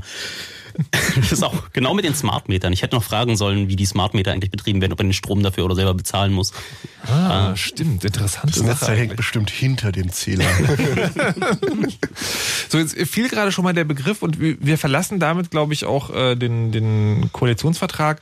Aber es hat trotzdem was mit dem Thema heute zu tun, nämlich es ist eine Konsequenz aus den Dingen, die passiert sind, dass in der letzten Zeit, ähm, also zumindest im Netz, in meiner Timeline tauchte dieser Begriff äh, häufiger auf, Schlandnetz. Nein, nein, nein na, na, na, na, na. Ja, jetzt, jetzt, oh, du hast trainiert. so, was, was ist das Standnet und wofür brauchen wir das? Ähm, ja. Ähm, also, das ist eine Idee von Politikern, die halt, was eigentlich schon alles aussagt, aber äh, okay. Gehen wir noch mit drei Wörtern diskreditiert. Idee ist, Idee ist halt, man baut ein Internet mit deutschen Grenzen. Und ich betone das jetzt nicht absichtlich anders. In welchen Grenzen? ja, die von, von Deutschland. Und äh, Idee, also, es, es funktioniert halt ist, wenn, wenn, wenn, wenn die bösen US-Amerikaner unsere Leitungen und Pakete abschnorcheln, dann, dann machen wir das halt so, dass das Internet nur in, in Deutschland und da haben wir dann völlig unsere Hoheit drüber. Oder meinetwegen im Schengen-Raum. Das und, heißt, die Daten, die wir den amerikanischen Geheimdiensten äh, über Google Mail oder Dropbox oder Facebook äh, oder über Swift äh, oder über die Fluggastdatenweitergabe äh, dann in die Hand drücken, machen wir wenigstens über geschützte Leitungen, damit, damit nicht sonst. ich glaube, du müsstest jetzt, also das war schon sehr sarkastisch und ich glaube, wenn man wusste, wovon du redest, musste man auch lachen, aber jetzt musst du es nochmal genau erklären. Diese ganzen Sachen, die du gerade gesagt hast, was ist das? Äh, was, das was, hat das dann gesagt? Also grundsätzlich haben wir das Problem, dass wir eh schon freiwillig alle möglichen Daten von uns äh, im Privaten, aber auch äh, politisch gewollt äh, institutionalisiert in die USA äh, in dort in Jurisdiktion übergeben, zum Beispiel indem wir Daten bei Dropbox hochladen, indem wir Informationen über uns bei Facebook eintippern, indem wir äh, oder indem unsere gewählten Vertreter die Fluggastdaten dann für die amerikanischen Geheimdienste zum Auswerten ähm, aufbereiten und äh, diese Informationen werden eh schon den, den Geheimdiensten, gegen die wir uns hier angeblich schützen wollen, auf dem Silbertablett präsentiert. Das heißt, wenn wir jetzt anfangen, ein äh, Schland- oder Schengen-Netz zu bauen, dann schützen wir eigentlich die Daten nur so in unserem kleinen Teich erstmal vor einer einem unklaren Angreifer, um sie dann am Ende dann doch äh, dem Geheimdienst, äh, dem wir uns angeblich äh, gegenüber schützen wollen, in die Hand zu drücken. Ja, aber wir haben dann diese Daten als Verhandlungsmasse und können sagen, haha, wir geben euch diese Daten nicht, wenn. Na gut, also ja, nicht ganz lieb bitte sagt. Also es gibt ja, es gibt ja natürlich schon schon durchaus Argumente, die dafür sprechen, dass man zumindest nicht leichtfertig Daten ja. den Amerikanern und den Briten ausliefert, die man nicht ihnen nicht ausliefern muss. Ja, alle. äh, hm? Na, alle sollte man ihnen nicht ausliefern wollen. Nein, nein, gut, ich meine, wenn wir jetzt auf einen Server in den USA wollen, dann äh, und die nicht in der Lage sind, die Verbindung zu verschlüsseln, dann. Äh das, das Bizarre ist ja, dass es diese Landesgrenzen im Internet einfach prinzipbedingt nicht gibt. Also du kannst auch auf einen Google-Server Daten hochladen und der steht in Deutschland. So, das ist für den, für den Benutzer äh, völlig transparent, wo dieser Server steht. Was, was, was ist denn sozusagen, was ist denn die Idee in diesem Standnetz? Wieso, na, die, wie soll das die Idee, funktionieren? Na, die Idee dabei ist halt einfach zu sagen, äh, wenn die Route der Daten äh, von einem Nutzer innerhalb, sagen wir mal, Deutschlands oder innerhalb der EU zu einem anderen Nutzer innerhalb Deutschlands oder der EU geht, dann sollen die Daten nicht unbedingt halt über den großen Teich geroutet werden oder nicht unbedingt über Großbritannien geroutet werden. So, und dafür gibt's halt irgendwie ein kleines Subset von, von Nutzungen und Services, für die es vermutlich möglicherweise sogar eventuell Sinn machen könnte. Zum Beispiel Voice over IP. Ja, genau. Also, also allein schon wegen der Latenz. Also es ist schon grundsätzlich ein sinnvolles Ding, dass man Daten möglichst lokal hält, aber. Genau. So, das Problem ist nur, dass diejenigen, die dafür gesorgt haben, dass es eben nicht so ist, dass die Daten möglichst lokal geroutet werden, sind halt äh, ausgerechnet die Telekom. Also ich hatte äh, neulich die äh, Gelegenheit, mich mit deren Chef zu streiten. Es kommt äh, morgen in der FAZ das, äh, das Streitgespräch äh, genau über dieses Thema Deutschlandnet und oder Schengen-Net oder wie auch immer man es nennen möchte. Und äh, es gibt tatsächlich ein, ein interessantes Argument dabei, was äh, also was diesem ganzen Ding einen gewissen Charme verleiht. Und zwar der BND äh, hat ja, wie wir jetzt aus äh, Reportagen wissen, darauf bestanden, dass eigentlich alles, was ins Internet geht, internationaler Verkehr ist. Also auch wenn es eigentlich deutscher Verkehr ist. Und sie filtern halt nur E-Mail-Adressen mit DE-Domains raus als einziges äh, Unterscheidungskriterium, was natürlich völliger Bullshit ist. Mhm. Wenn man jetzt aber sagt, okay, wir haben also eine technische und eine rechtliche Lösung, die dafür sorgt, dass deutsche Bits in Deutschland bleiben, dann müsste der BND sich ja da zurückziehen, weil wir technisch dafür gesorgt haben, dass da gar keine Bits langkommen können, für die er sich äh, also äh, beruflich interessieren sollte. Das ist aber auch so ungefähr das einzige Argument, was, was mir irgendwie eingefallen ist für diesen, für diese Deutschlandnet oder Schengen-Net-Geschichte. Weil natürlich ist eines der Probleme, dass äh, selbst wenn die Daten magischerweise im europäischen Raum brauchen, bleiben und nicht von britischen oder amerikanischen Dienstleistern äh, geroutet werden, also oder beziehungsweise dahin gehen, wie zum Beispiel auf Google-Server, die in Deutschland stehen und trotzdem Google gehören und unterliegen, dann ist immer noch das Problem, dass zum Beispiel im Schengen-Raum die Dänen und die Franzosen und die Holländer und andere Leute äh, ihre Geheimdienste haben, die ähm, ganz selbstverständlich mitschnorcheln und ihre Daten mit den, mit den Amerikanern und den Briten teilen. Also diese ganze Idee ist halt mehr so, naja, wir müssen doch jetzt mal irgendwas tun, irgendeine Idee muss doch jemand mal haben, um diesem, diesem ganzen Problem so ein bisschen Herr zu werden und äh, so, das ist halt so ein bisschen so eher der Gedanke dabei. Jetzt, also das Standnet ist, ich fasse das mal zusammen, was ich von euch gehört habe, Unsinn.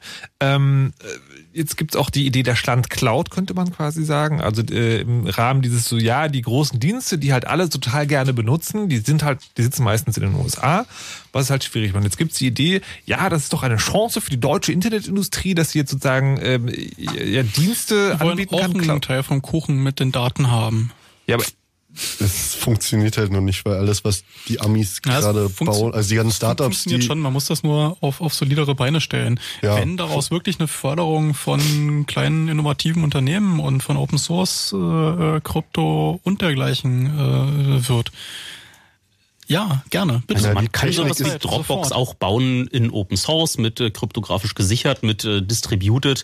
Äh, muss man ein bisschen Geld drauf werfen, muss Leute, äh, kleinere Firmen sich darum äh, balgen lassen um so einen Kuchen und das nicht an, keine Ahnung, T-Systems oder äh, die üblichen Verdächtigen äh, vergeben, sondern einfach, äh, wie die Amis das da gemacht haben im Silicon Valley, einfach mal ein bisschen Geld mit der Gießkanne darüber äh, streuen lassen, aber wie darauf achten, dass es äh, kleine Firmen sind, kann man, kann man so auch. Äh ja, da ist dann halt, ist halt ein Konflikt mit Lobbyismus und sonst was, weil die Kleinen kriegen seltenst die Chance.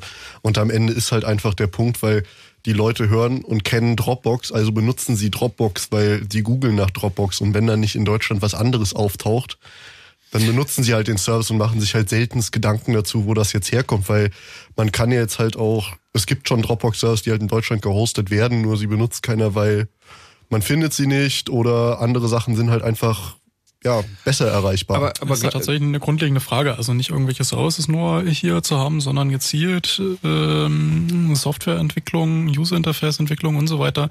Das ist alles Zeug, wo Leute wenn sie es nebenbei machen, ja, kommt was bei rum. Aber wenn man das wirklich professionell fördert und sagt, okay, wir haben als EU das Ziel, dass wir unseren Bürgern Tools an die Hand geben wollen. Ja, wir fördern Open Source Softwareentwicklung ähm, über das Übliche hinaus, dass sich Leute wirklich mal die Zeit nehmen können, was zu bauen, was dann Hand und Fuß hat, was ein cooles äh, User Interface hat, was bedienbar ist, was benutzbar ist. Äh, ja, da fangen sie ja. ja, jetzt an. Also Freifunk kriegt jetzt, glaube ich, vom MABB Förderung, mhm. genau um halt ein dezentrales Netz aufzubauen. Und so langsam wird das halt öfters mal gemacht mit anderen Projekten. Aber sobald dann halt, wenn es um sowas wie eine Berlin City Cloud oder sonst was, wie das Ding hieß, was ich letztes gelesen habe, und dann liest du da, dass von IBM und Siemens betrieben wird. Und dann aber ist halt die, die noch, noch mal eine andere Idee zu sagen. Also hier geht es ja darum, dass, sagen, dass die Firma dann nicht in den USA sitzt, sondern es ist halt immer noch eine zu große Firma, wie ihr auch sagt. Ja. Aber wäre es nicht auch sozusagen noch eine Strategie, dass die, dass es diese Cloud, die ja letztendlich auch nur irgendwo Rechenkraft ist, also ein Rechner, dass die zu den in die Wohnung der Leute äh, wandert? Also ich habe es jetzt selber mal ausprobiert und habe sozusagen so einen kleinen Kasten mit am Schreibtisch stehen, der für mich die Cloud ist, der auch schneller ist als die Dropbox. Ja, was, ben, ja, was benutzt du denn da? Nee, um, nee, nee, welche, welche Technologie darunter benutzt du denn? Das ist ja schon genau der Weg. Du hast ja dann einen BitTorrent BitTorrent-Sync-Client, der irgendwie auch dieses BitTorrent-Protokoll, wo die Leute eh schon vertraut mit sind, äh, benutzt, um die Daten auszutauschen. Und äh, wenn man die Idee noch ein bisschen zu Ende denkt, dann kann jeder sich äh, zu Hause auf seinem PC diese Software da installieren oder meinetwegen sogar auf seinem Router und hat dann äh, eine distributierte Deutschland-Cloud, in der kryptografisch gesichert die Daten hingepackt werden. Kann man ja von ausgehen. Aber haltet ihr das sozusagen für, für was Erstrebenswertes, was man vielleicht äh, vorwärts bringen soll? Das ist so eins der großen Mangos, was man, äh, was, was wir gerade haben, was wir vorhin auch erzählt haben. Irgendjemand, der ein bisschen größere Mengen von Dateien austauschen möchte mit einem Kollegen oder so, hat halt das Problem, dass äh, das außer in Dropbox nirgendwo so richtig bequem funktioniert.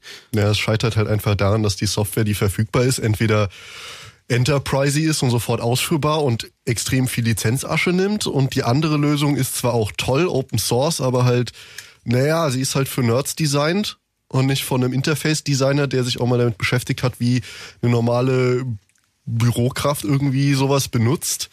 Und daran scheitert es dann halt. Dann ist halt doch wieder am Ende das Dropbox, das, weil das integriert sich ja in den Windows das Explorer. Das ist halt das alte Problem von, von Open Source Software. Wenn das irgendwelche Hacker in ihrer Freizeit nebenbei machen, dann machen sie es für sich selbst. Wenn sie die Ressourcen, die Kohle und äh, die Zeit vor allem dafür haben, das mal mit viel Ruhe für äh, ja, Benutzer zu machen, sich mit den Ansprüchen der Benutzer ein bisschen Ja, vor allem die Ressourcen mit Leuten, die sowas, also wenn man halt eine Firma baut, dann macht man sich halt ein bisschen mehr Gedanken über, genau. dass man sein Geld wieder reinbekommt und dann investiert man halt auch Geld da rein, dass man da einen Interface-Designer anstellt. Was muss man tun, damit die Nutzer das toll finden und nutzen und alles schön ist? Ja, und das dann wieder halt was genau zugeschnitten auf genau eine Person oder auf einen Personenkreis passt, aber nicht für die Masse kompatibel ist und an so Sachen scheitert es dann halt immer. Hm. Aber vielleicht äh, klappt es ja doch noch. Wir sind äh, jetzt vom von Snowden über den großen Koalitionsvertrag in die Cloud, dort unter unseren Schreibtisch und jetzt erstmal zu den Nachrichten mit Wetter und Verkehr und danach gleich noch eine halbe Stunde hier Chaos Radio im Blue Moon. Den, äh, ja, hier noch ein bisschen Musik machen. Ja? Eins, zwei, drei, vier, fünf, sechs, sieben. Wenn ihr diesen Song und diesen Song und diesen Song mal live und unplugged hören wollt, Dann haben wir genau das für euch. Fritz präsentiert Royal Republic. Live und unplugged.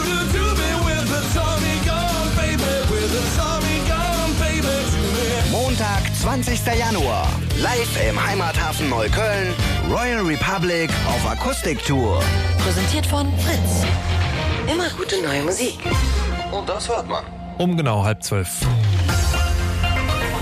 Fritz Nachrichten. Mit Mario Bartsch. Die SPD hat ihre Werbetour für den Koalitionsvertrag mit der Union begonnen. Auf einer Regionalkonferenz in Hofheim bei Frankfurt am Main lobte Parteichef Gabriel die Vereinbarung. Der Koalitionsvertrag sei eindeutig von der Handschrift der SPD geprägt. Gabriel betonte vor allem die Erfolge in der Renten- und Arbeitsmarktpolitik, wie die geplante Einführung eines flächendeckenden Mindestlohns. Zum ersten Mal entscheidet die Parteibasis, ob die Sozialdemokraten eine große Koalition eingehen. Das Ergebnis der Mitgliederbefragung soll am 14. Dezember feststehen. Europa fährt beim Ostpartnerschaftsgipfel in Litauen einen harten Kurs gegenüber der Ukraine. Luxemburgs Premier Juncker forderte in Vilnius, der Fall der inhaftierten Oppositionsführerin Timoschenko müsse gelöst werden. Außerdem müsse der ukrainische Präsident Janukowitsch innere Reformen umsetzen. Vor dem Gipfel hatte die Ukraine ein Abkommen mit der EU über einen vertraglichen Zusammenschluss und freien Handel auf Eis gelegt. Bei dem Treffen will die EU ihre Beziehungen zu den sechs früheren Sowjetrepubliken Ukraine, Weißrussland, Armenien, Aserbaidschan, Georgien und Moldau weiter vertiefen. Der Polizei ist ein Schlag gegen ein internationales Netzwerk von Autodieben gelungen. Bei einer Großrazzia in Niedersachsen, im Saarland und in Nordrhein-Westfalen nahmen die Fahnder zahlreiche Verdächtige fest. Der Schwerpunkt der Aktion lag im Ruhrgebiet. Die professionell arbeitende Autoschieberbande stahl zum Teil Entschuldigung, jetzt habe ich mich verschluckt.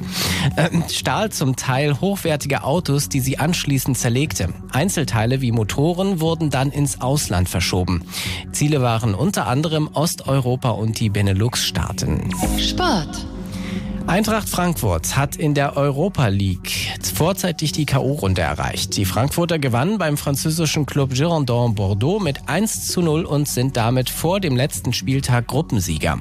Auch der SC Freiburg darf weiter auf den Einzug in die Zwischenrunde hoffen. Die Freiburger gewannen ihr Spiel gegen den tschechischen Verein Slovan Liberec mit 2 zu 1. Das Wetter. Die aktuellen Temperaturen in Berlin-Köpenick 6, in Charlottenburg noch 7 Grad. Prenzlau und Wiesenburg melden 5 Grad, Falkensee und Eisenhüttenstadt 6 Grad. Heute Nacht ist es meist nur locker bewölkt und es bleibt trocken. Die Temperaturen sinken auf plus 2 bis minus 1 Grad. Am Tag ist es dann dicht bewölkt und von Westen zieht Regen zu uns bei maximal 4 bis 6 Grad plus. Verkehr. Stadtverkehr Berlin A115 Avus stadteinwärts. Zwischen dem Parkplatz Dreilinden und Kreuz Zehlendorf sind zwei Spuren und die Ausfahrt gesperrt. Da wird die Fahrbahn erneuert. Charlottenburg, der Rohrdamm, ist heute Nacht zwischen Saatwinklerdamm und Nonnendammallee in beiden Richtungen gesperrt. Da wird gebaut. Nach Brandenburg A11 Berlin Richtung Pomellen. Zwischen Warnitz und Gramzow gab es einen Unfall. Die rechte Spur ist dort blockiert. Und B101 Mariendorf-Trebin. Vorsicht zwischen Ludwigsfelde und Tyro in beiden Richtungen. Da sind nämlich Tiere auf der Fahrbahn unterwegs. Wo es geht, gute Fahrt. Fritz ist eine Produktion des RBB. Und wenn ihr Fritz als App auf eurem Handy wollt, dann holt euch jetzt die Fritz-App. Kostenlos. Jetzt in eurem Google Play und App Store. Die Fritz-App. Fritz.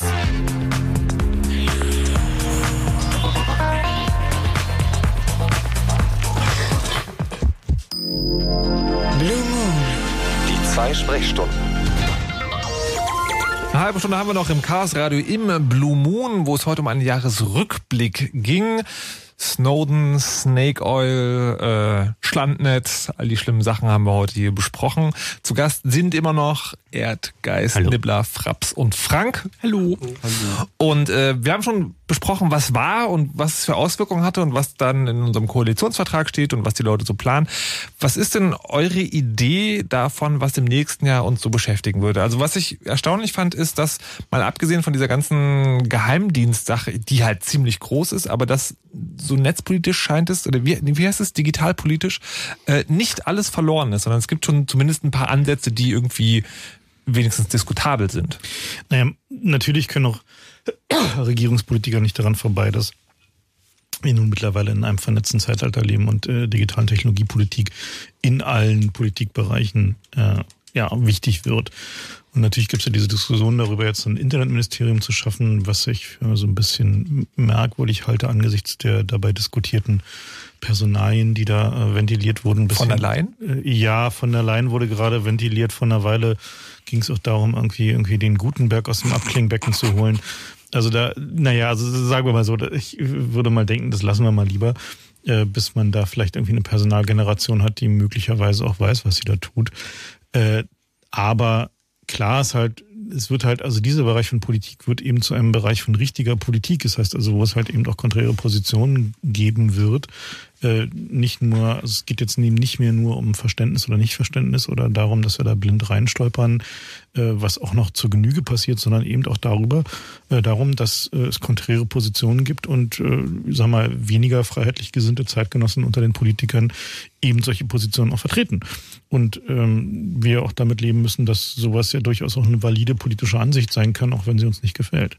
Okay, aber sag mal, man kann jetzt wenigstens diskutieren und muss nicht sozusagen alles ganz von vorne erklären. Äh, an einigen Stellen muss man es ganz von vorne erklären, aber an vielen Stellen sind wir mittlerweile in einem Bereich angekommen, wo man zumindest ein technisches Basisverständnis so ganz grob voraussetzen kann. Das dort ist eine Maus. Was wird uns denn im nächsten Jahr erwarten? Was hast, hast du? Hast du Bitcoins?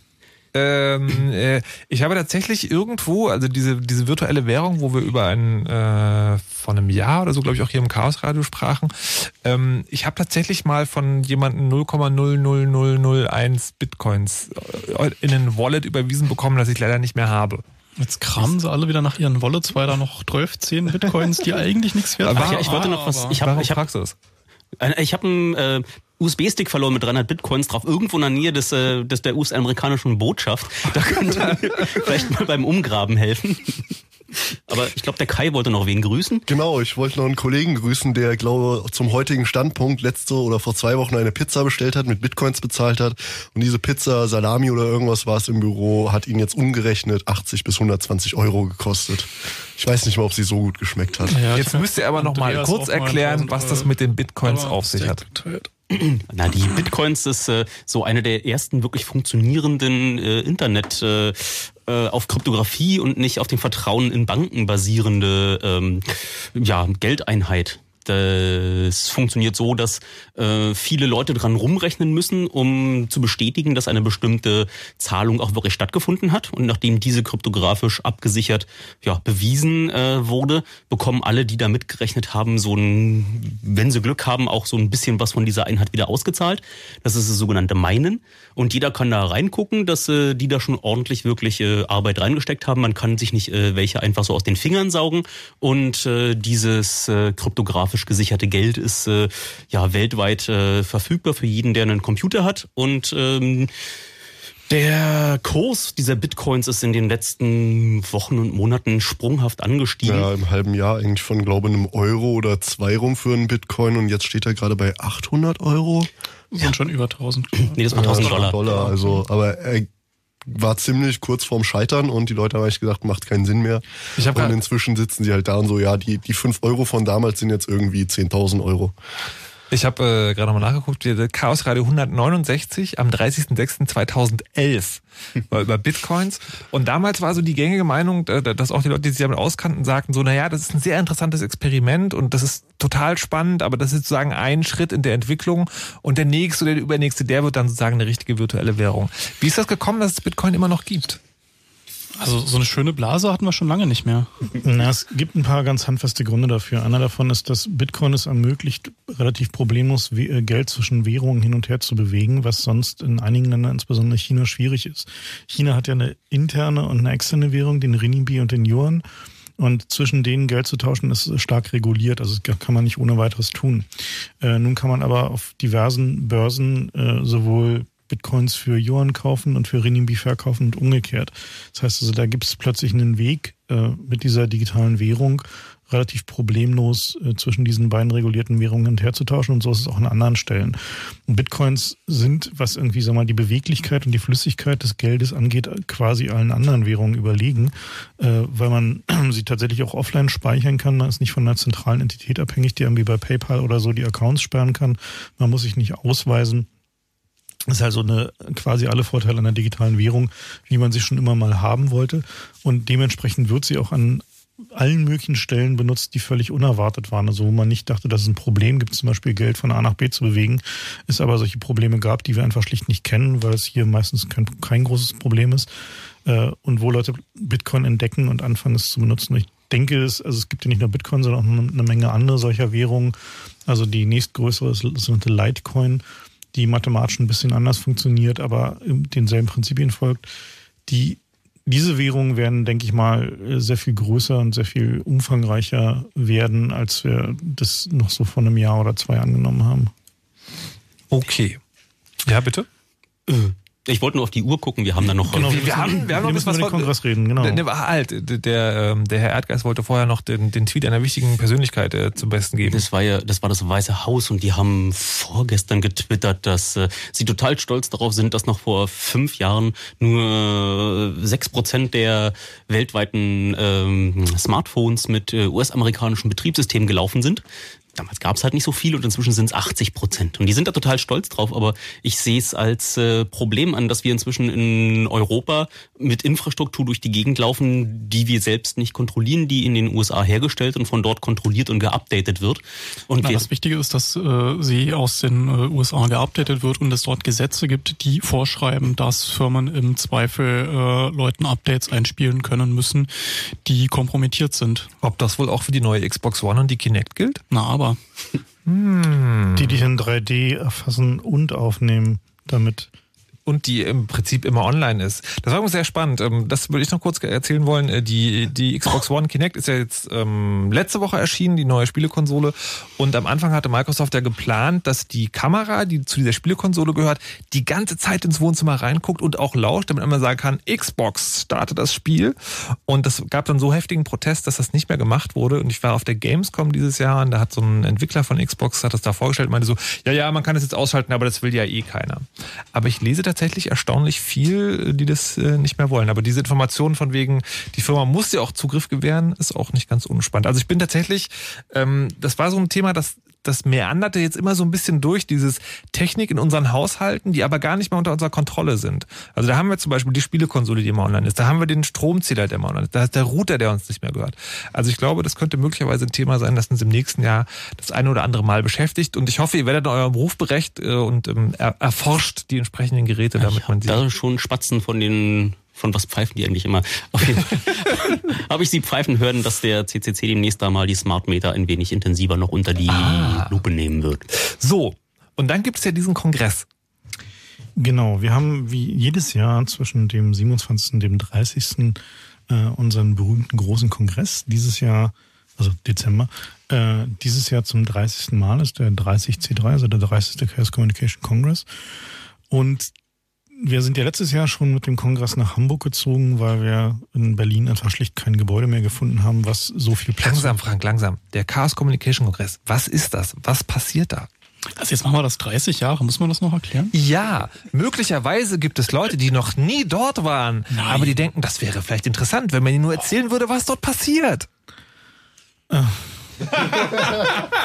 Du warst doch auch schon mal da, oder? Ach, so ist es. Also, der Chaos Computer Club veranstaltet einmal im Jahr so eine Veranstaltung, wo einfach alle Nerds aufeinander kommen. Das und ist wie Universität und Party gleichzeitig. Da versuchen wir Ja, in möglichst entspannter Atmosphäre nur schlaue Menschen zusammenzubringen, die sich gegenseitig Dinge erklären, sei es in einem organisierten Vortragsprogramm oder sei es äh, abends bei der Bar oder sei es im Bällebad oder sei es in den sogenannten Assemblies. Das sind so äh, einigermaßen spontan selbst organisierte Zusammentreffen von Leuten mit äh, ähnlichen Interessen. Und da geht es eigentlich größtenteils um den Austausch von Wissen und mit dem äh, mit den Kameras, die wir auf die Vorträge halten, versuchen wir auch so ein bisschen Bibliothek zu spielen, dieses Wissen für die Nachwelt und äh, alle Interessierten auch ähm, ja, für umsonst äh, zur Verfügung zu stellen. Und da sind also haufenweise Leute, die das ganze Jahr nichts machen, als an irgendeiner Sache rumzufrickeln und dann am Jahresende zu diesem Kongress zu fahren und zu sagen, hier, guckt mal, was ich gebaut habe. Das heißt, äh, die, die, die Kompetenz ist da geballt. Das könnte man so sagen. Zum Beispiel, aber es kommen auch Leute hin, die einfach nur einmal im Jahr ganz viele Bekannte sehen wollen. Also da ist ein ganz buntes Spektrum an Besuchern da, die wirklich den ganzen Jahr an einem Projekt hacken, die irgendwie was Neues rausgefunden haben, das zeigen wollen oder die einfach nur feiern wollen oder Leute treffen. Also Das alljährliche Hacker-Familientreffen Genau. sozusagen. Und in diesem Jahr wollen wir versuchen, ein wenig äh, Leute heranzuführen, die sich üblicherweise nicht trauen. Und dazu wurde so ein Programm ins Leben gerufen, das heißt Chaospaten. Und ich glaube, da hat der Monoxid was vorbereitet. In der Tat, äh, sehr schön Überleitung. Danke, Herr Erdgeist. ähm, gibt es Leute, die sich Gedanken darüber gemacht haben, weil man hört das immer so, Hacker-Treffen. Da sind halt diese, was, was war die Zahl vom letzten Jahr? Wie viele Besucher gab's da? 7K. 7000 Leute und man steht als äh, als möglicherweise neuer, also die Einladung ergeht immer vor dem Kongress und man sagt, ihr könnt wirklich alle kommen, ihr müsst keine Ahnung haben, ihr müsst nur neugierig sein, aber man traut sich dann nicht so richtig. Man denkt so, ah, aber die sind ja alle so und dann mögen mich und da haben sie jetzt Leute gedacht, hey, wir machen das anders. Wir wollen die Leute quasi ihnen eine Möglichkeit bieten, nichts zu wissen und trotzdem irgendwie sich zurechtzufinden. Und Fiona ist eine von den Leuten, die es mit organisiert und die habe ich halt gefragt, Chaos Patin, was ist denn das eigentlich? Die Chaospatinnen ist, das ist eine Idee, die jetzt Realität geworden ist. Ähm, und äh, ja, was wir machen, ist einerseits Leute ermutigen, zum Kongress zu kommen, die bisher aus irgendwelchen Gründen vielleicht Angst davor hatten oder Berührungsängste. Und andererseits Leute, die jetzt zum ersten Mal dabei sind, begleiten und ihnen einen schönen Kongress ermöglichen. Wie genau sieht das aus? Nehmt ihr sie an der Hand und zieht sie durch die Kongresshallen? Äh, am ersten Tag vielleicht, ja. Also einerseits ist eigentlich zwei Phasen. Einerseits sind wir vor dem Kongress für die Leute da und ähm, wir stehen mit ihnen in E-Mail-Kontakt und sie können uns alle möglichen Fragen fragen. Und andererseits, die zweite Phase ist dann auf dem Kongress. Dort nehmen wir sie tatsächlich am ersten Tag in Empfang und machen mit ihnen eine Führung über das Gelände und zeigen ihnen ja, wo es tolle Workshops gibt, wo sie Mate herbekommen und äh, wo die Räume für die Talks sind und ähm, stellen auch mit ihnen zusammen ein Programm zusammen, entsprechend ihrer Interessen. Und ähm, einmal am Tag treffen wir uns alle, damit sich die Leute auch untereinander kennenlernen, die Chaospaten, Kinder sozusagen. Äh, Bevor man sozusagen eine Patin in Anspruch nimmt, muss man erst überhaupt das, die, ähm, die Motiva- Motivation verspüren, auf diesen Kongress zu fahren. Warum sollte man das tun? weil der Kongress super toll ist und total interessant. Und ähm, ich meine, es gibt vielleicht bestimmte Gründe, warum die Leute das schon wissen, aber trotzdem Angst haben. Das können Hemmungen sein und auch da wollen wir ansetzen und sagen, ja, ihr müsst diese Ängste nicht haben. Auch wenn ihr jetzt keine krassen Hacker seid, äh, könnt, seid ihr trotzdem herzlich willkommen und auch ihr könnt dort ganz, ganz viele tolle Sachen mitnehmen. Es ist spannend und ich glaube, es gibt ein sehr, sehr breit gefächertes Programm, das sehr spannend ist. Also von Vorträgen über Workshops und es gibt tolle Leute kennenzulernen und ähm, viele, viele tolle Sachen zu sehen. Aber welche? Also hast du da irgendwie persönliche Highlights? Mm, Ich persönlich freue mich unheimlich auf das Rohrpostsystem äh, namens Silk Road, das gerade in Arbeit ist. Und ich finde, das ist so ein sehr gutes Beispiel dafür, was man auch äh, so vom Kongress als Idee irgendwie mitnehmen kann. Da haben Leute eine völlig wahnsinnige Idee und setzen sie um. Wie ist denn das, wenn ich jetzt als Neuling auf den Kongress komme? Soll ich dann irgendwie die ganze Zeit kommen oder reicht ein Tag? Oder gibt es überhaupt eine Zeit, die besonders sinnvoll ist oder nicht? Als Teilnehmer? Ja, gesagt? als Teilnehmer. Ich würde natürlich äh, den Leuten, die kommen, ans Herz legen, alle drei Tage zu kommen, weil es einfach so viel zu sehen gibt. Es ist ja jetzt seit letztem Jahr findet der Kongress in Hamburg statt, im CCH. Und das ist ein riesiges Areal auf fünf Stockwerken. Da verläuft man sich auch am zweiten Tag noch, weil es einfach so viel zu sehen gibt. Und ähm, es gibt auch an jedem Tag viele, viele interessante Talks.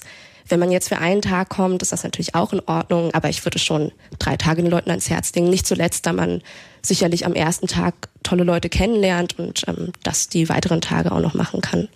Jetzt habt ihr ja gesagt, die macht die Chaospatin, weil es da so eine Berührungsangst gibt. Was glaubst du, woher kommt die? Naja, ich glaube, es ist bei jedem Kongress, der von ja, so etwas wie einem Expertinnen, Expertenkreis ausgerichtet wird, so dass man wie denkt, na ja, das sind vielleicht Leute, die kennen sich ganz toll aus mit Computern und ich bin selber, mir geht's ja genauso, ich bin ja äh, keine besonders tolle Programmiererin, geschweige denn eine Hackerin seit meinem ersten Lebensjahr. Aber ähm, und deswegen denkt man vielleicht, ja, man passt da nicht so ganz hin und man kann vielleicht den Talks nicht folgen, aber ich glaube, das wäre bei jedem, das wäre auch bei einem linken Marx-Lesekreis so, dass man irgendwie Berührungsängste hätte.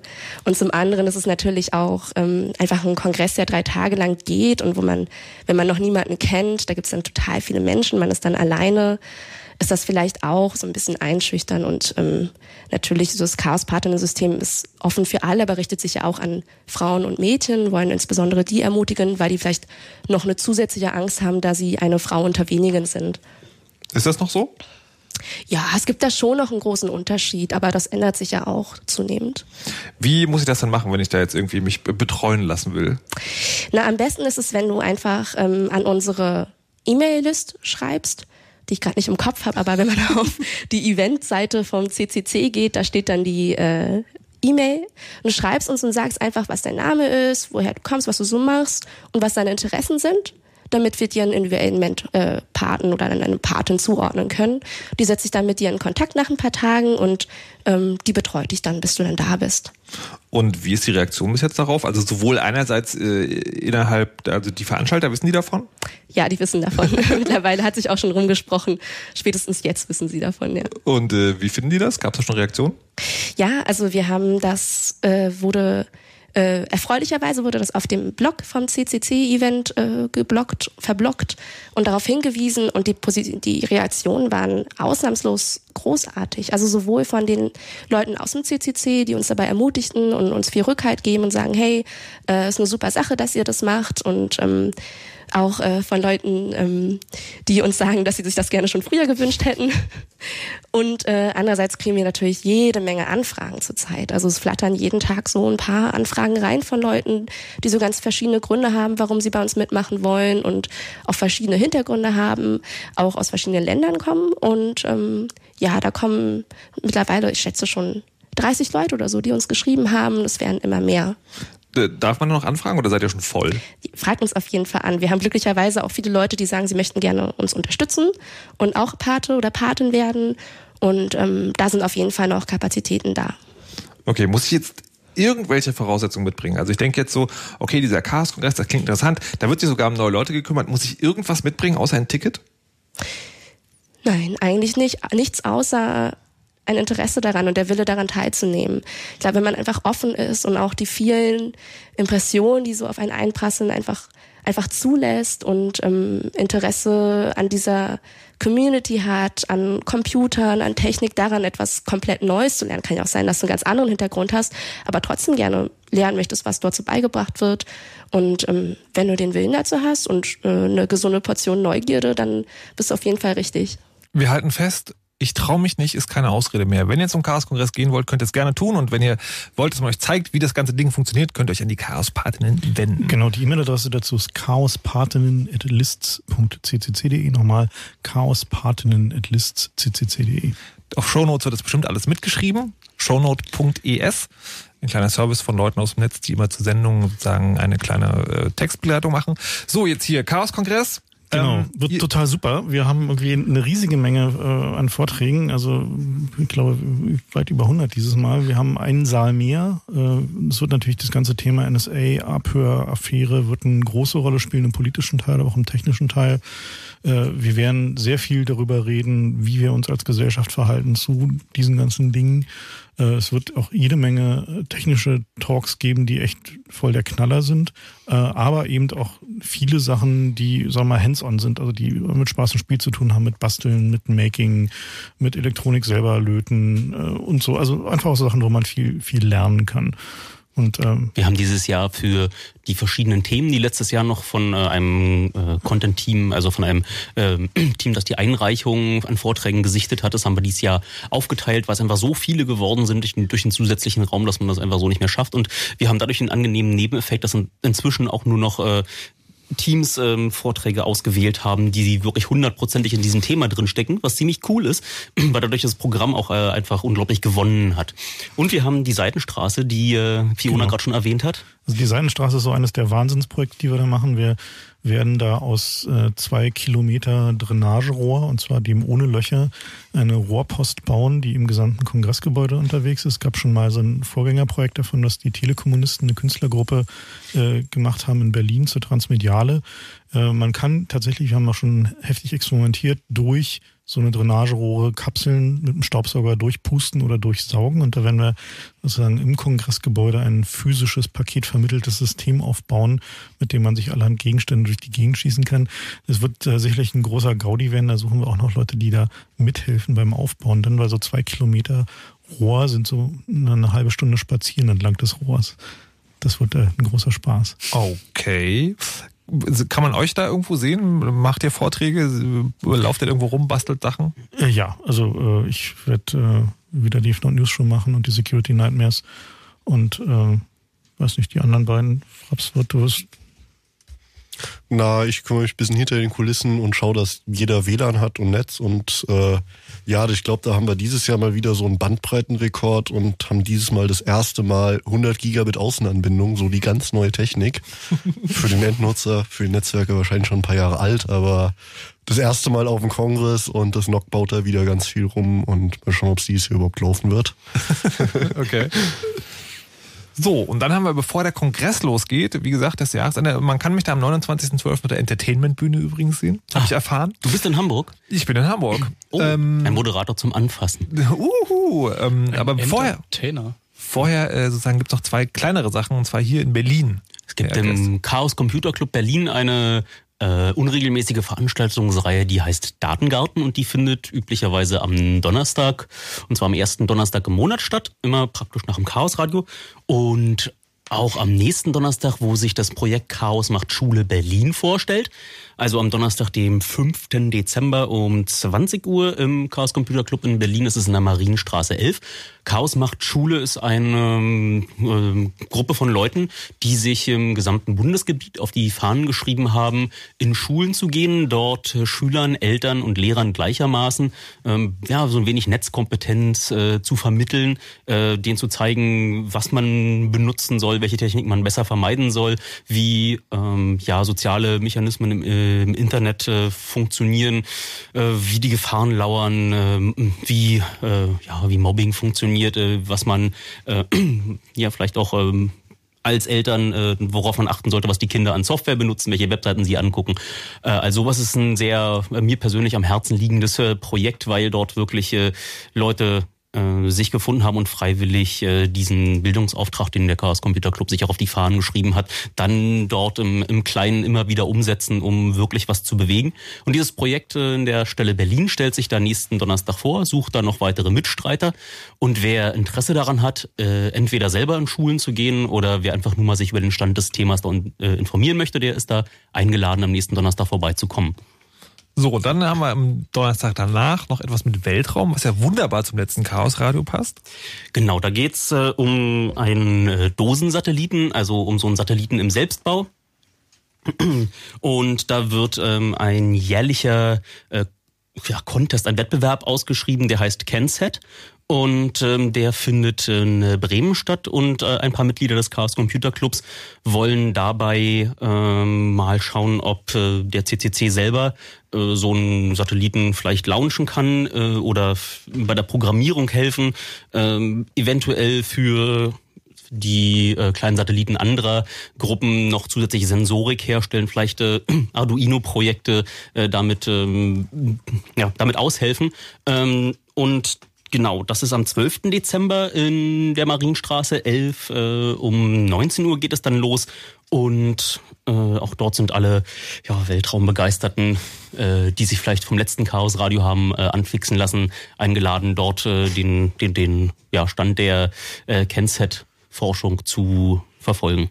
Also, auf dem Computer oder in den Weltraum, all das geht im Chaos Computer Club, der sich für dieses Jahr dann hier von Fritz verabschiedet. Äh, Erdgeist, Nibbler, Fraps, Frank, vielen Dank fürs dabei sein.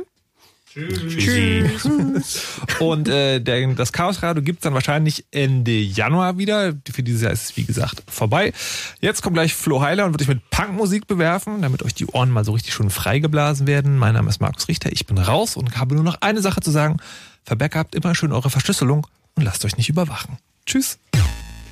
You know how all those bad boy rappers claim how much weed they drink and how many 40s they smoke. and how many women they've kissed with at the same time. But you see, I'm addicted to something else. It's not about fancy cars or bling bling, unless it's a glitter animation.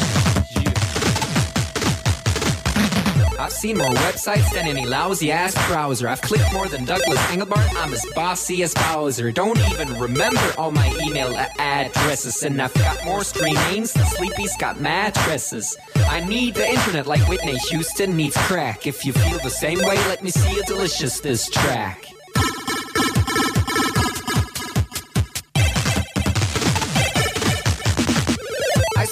Time online than Tim Berners-Lee. When I go to a club, it's mostly a surf club, you see. I've cal paid more money than you've got pictures on Flickr. They call me the Uber YouTuber, MySpace clicker. I love amateur homepages and dirt style design. The interweb's a ghetto full of gustatory crime. Cross your fingers, make your hand look like a W and holla website.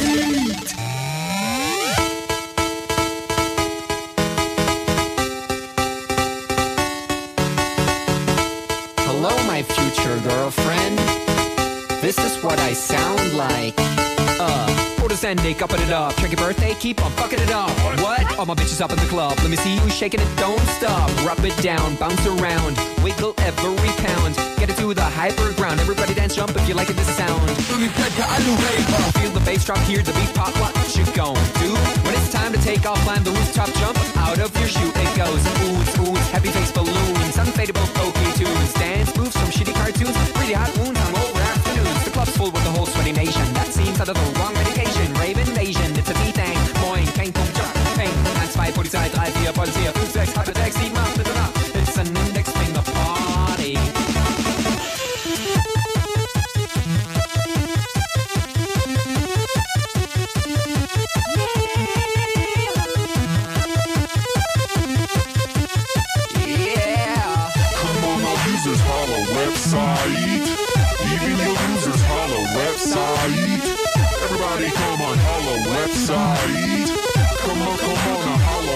i don't care.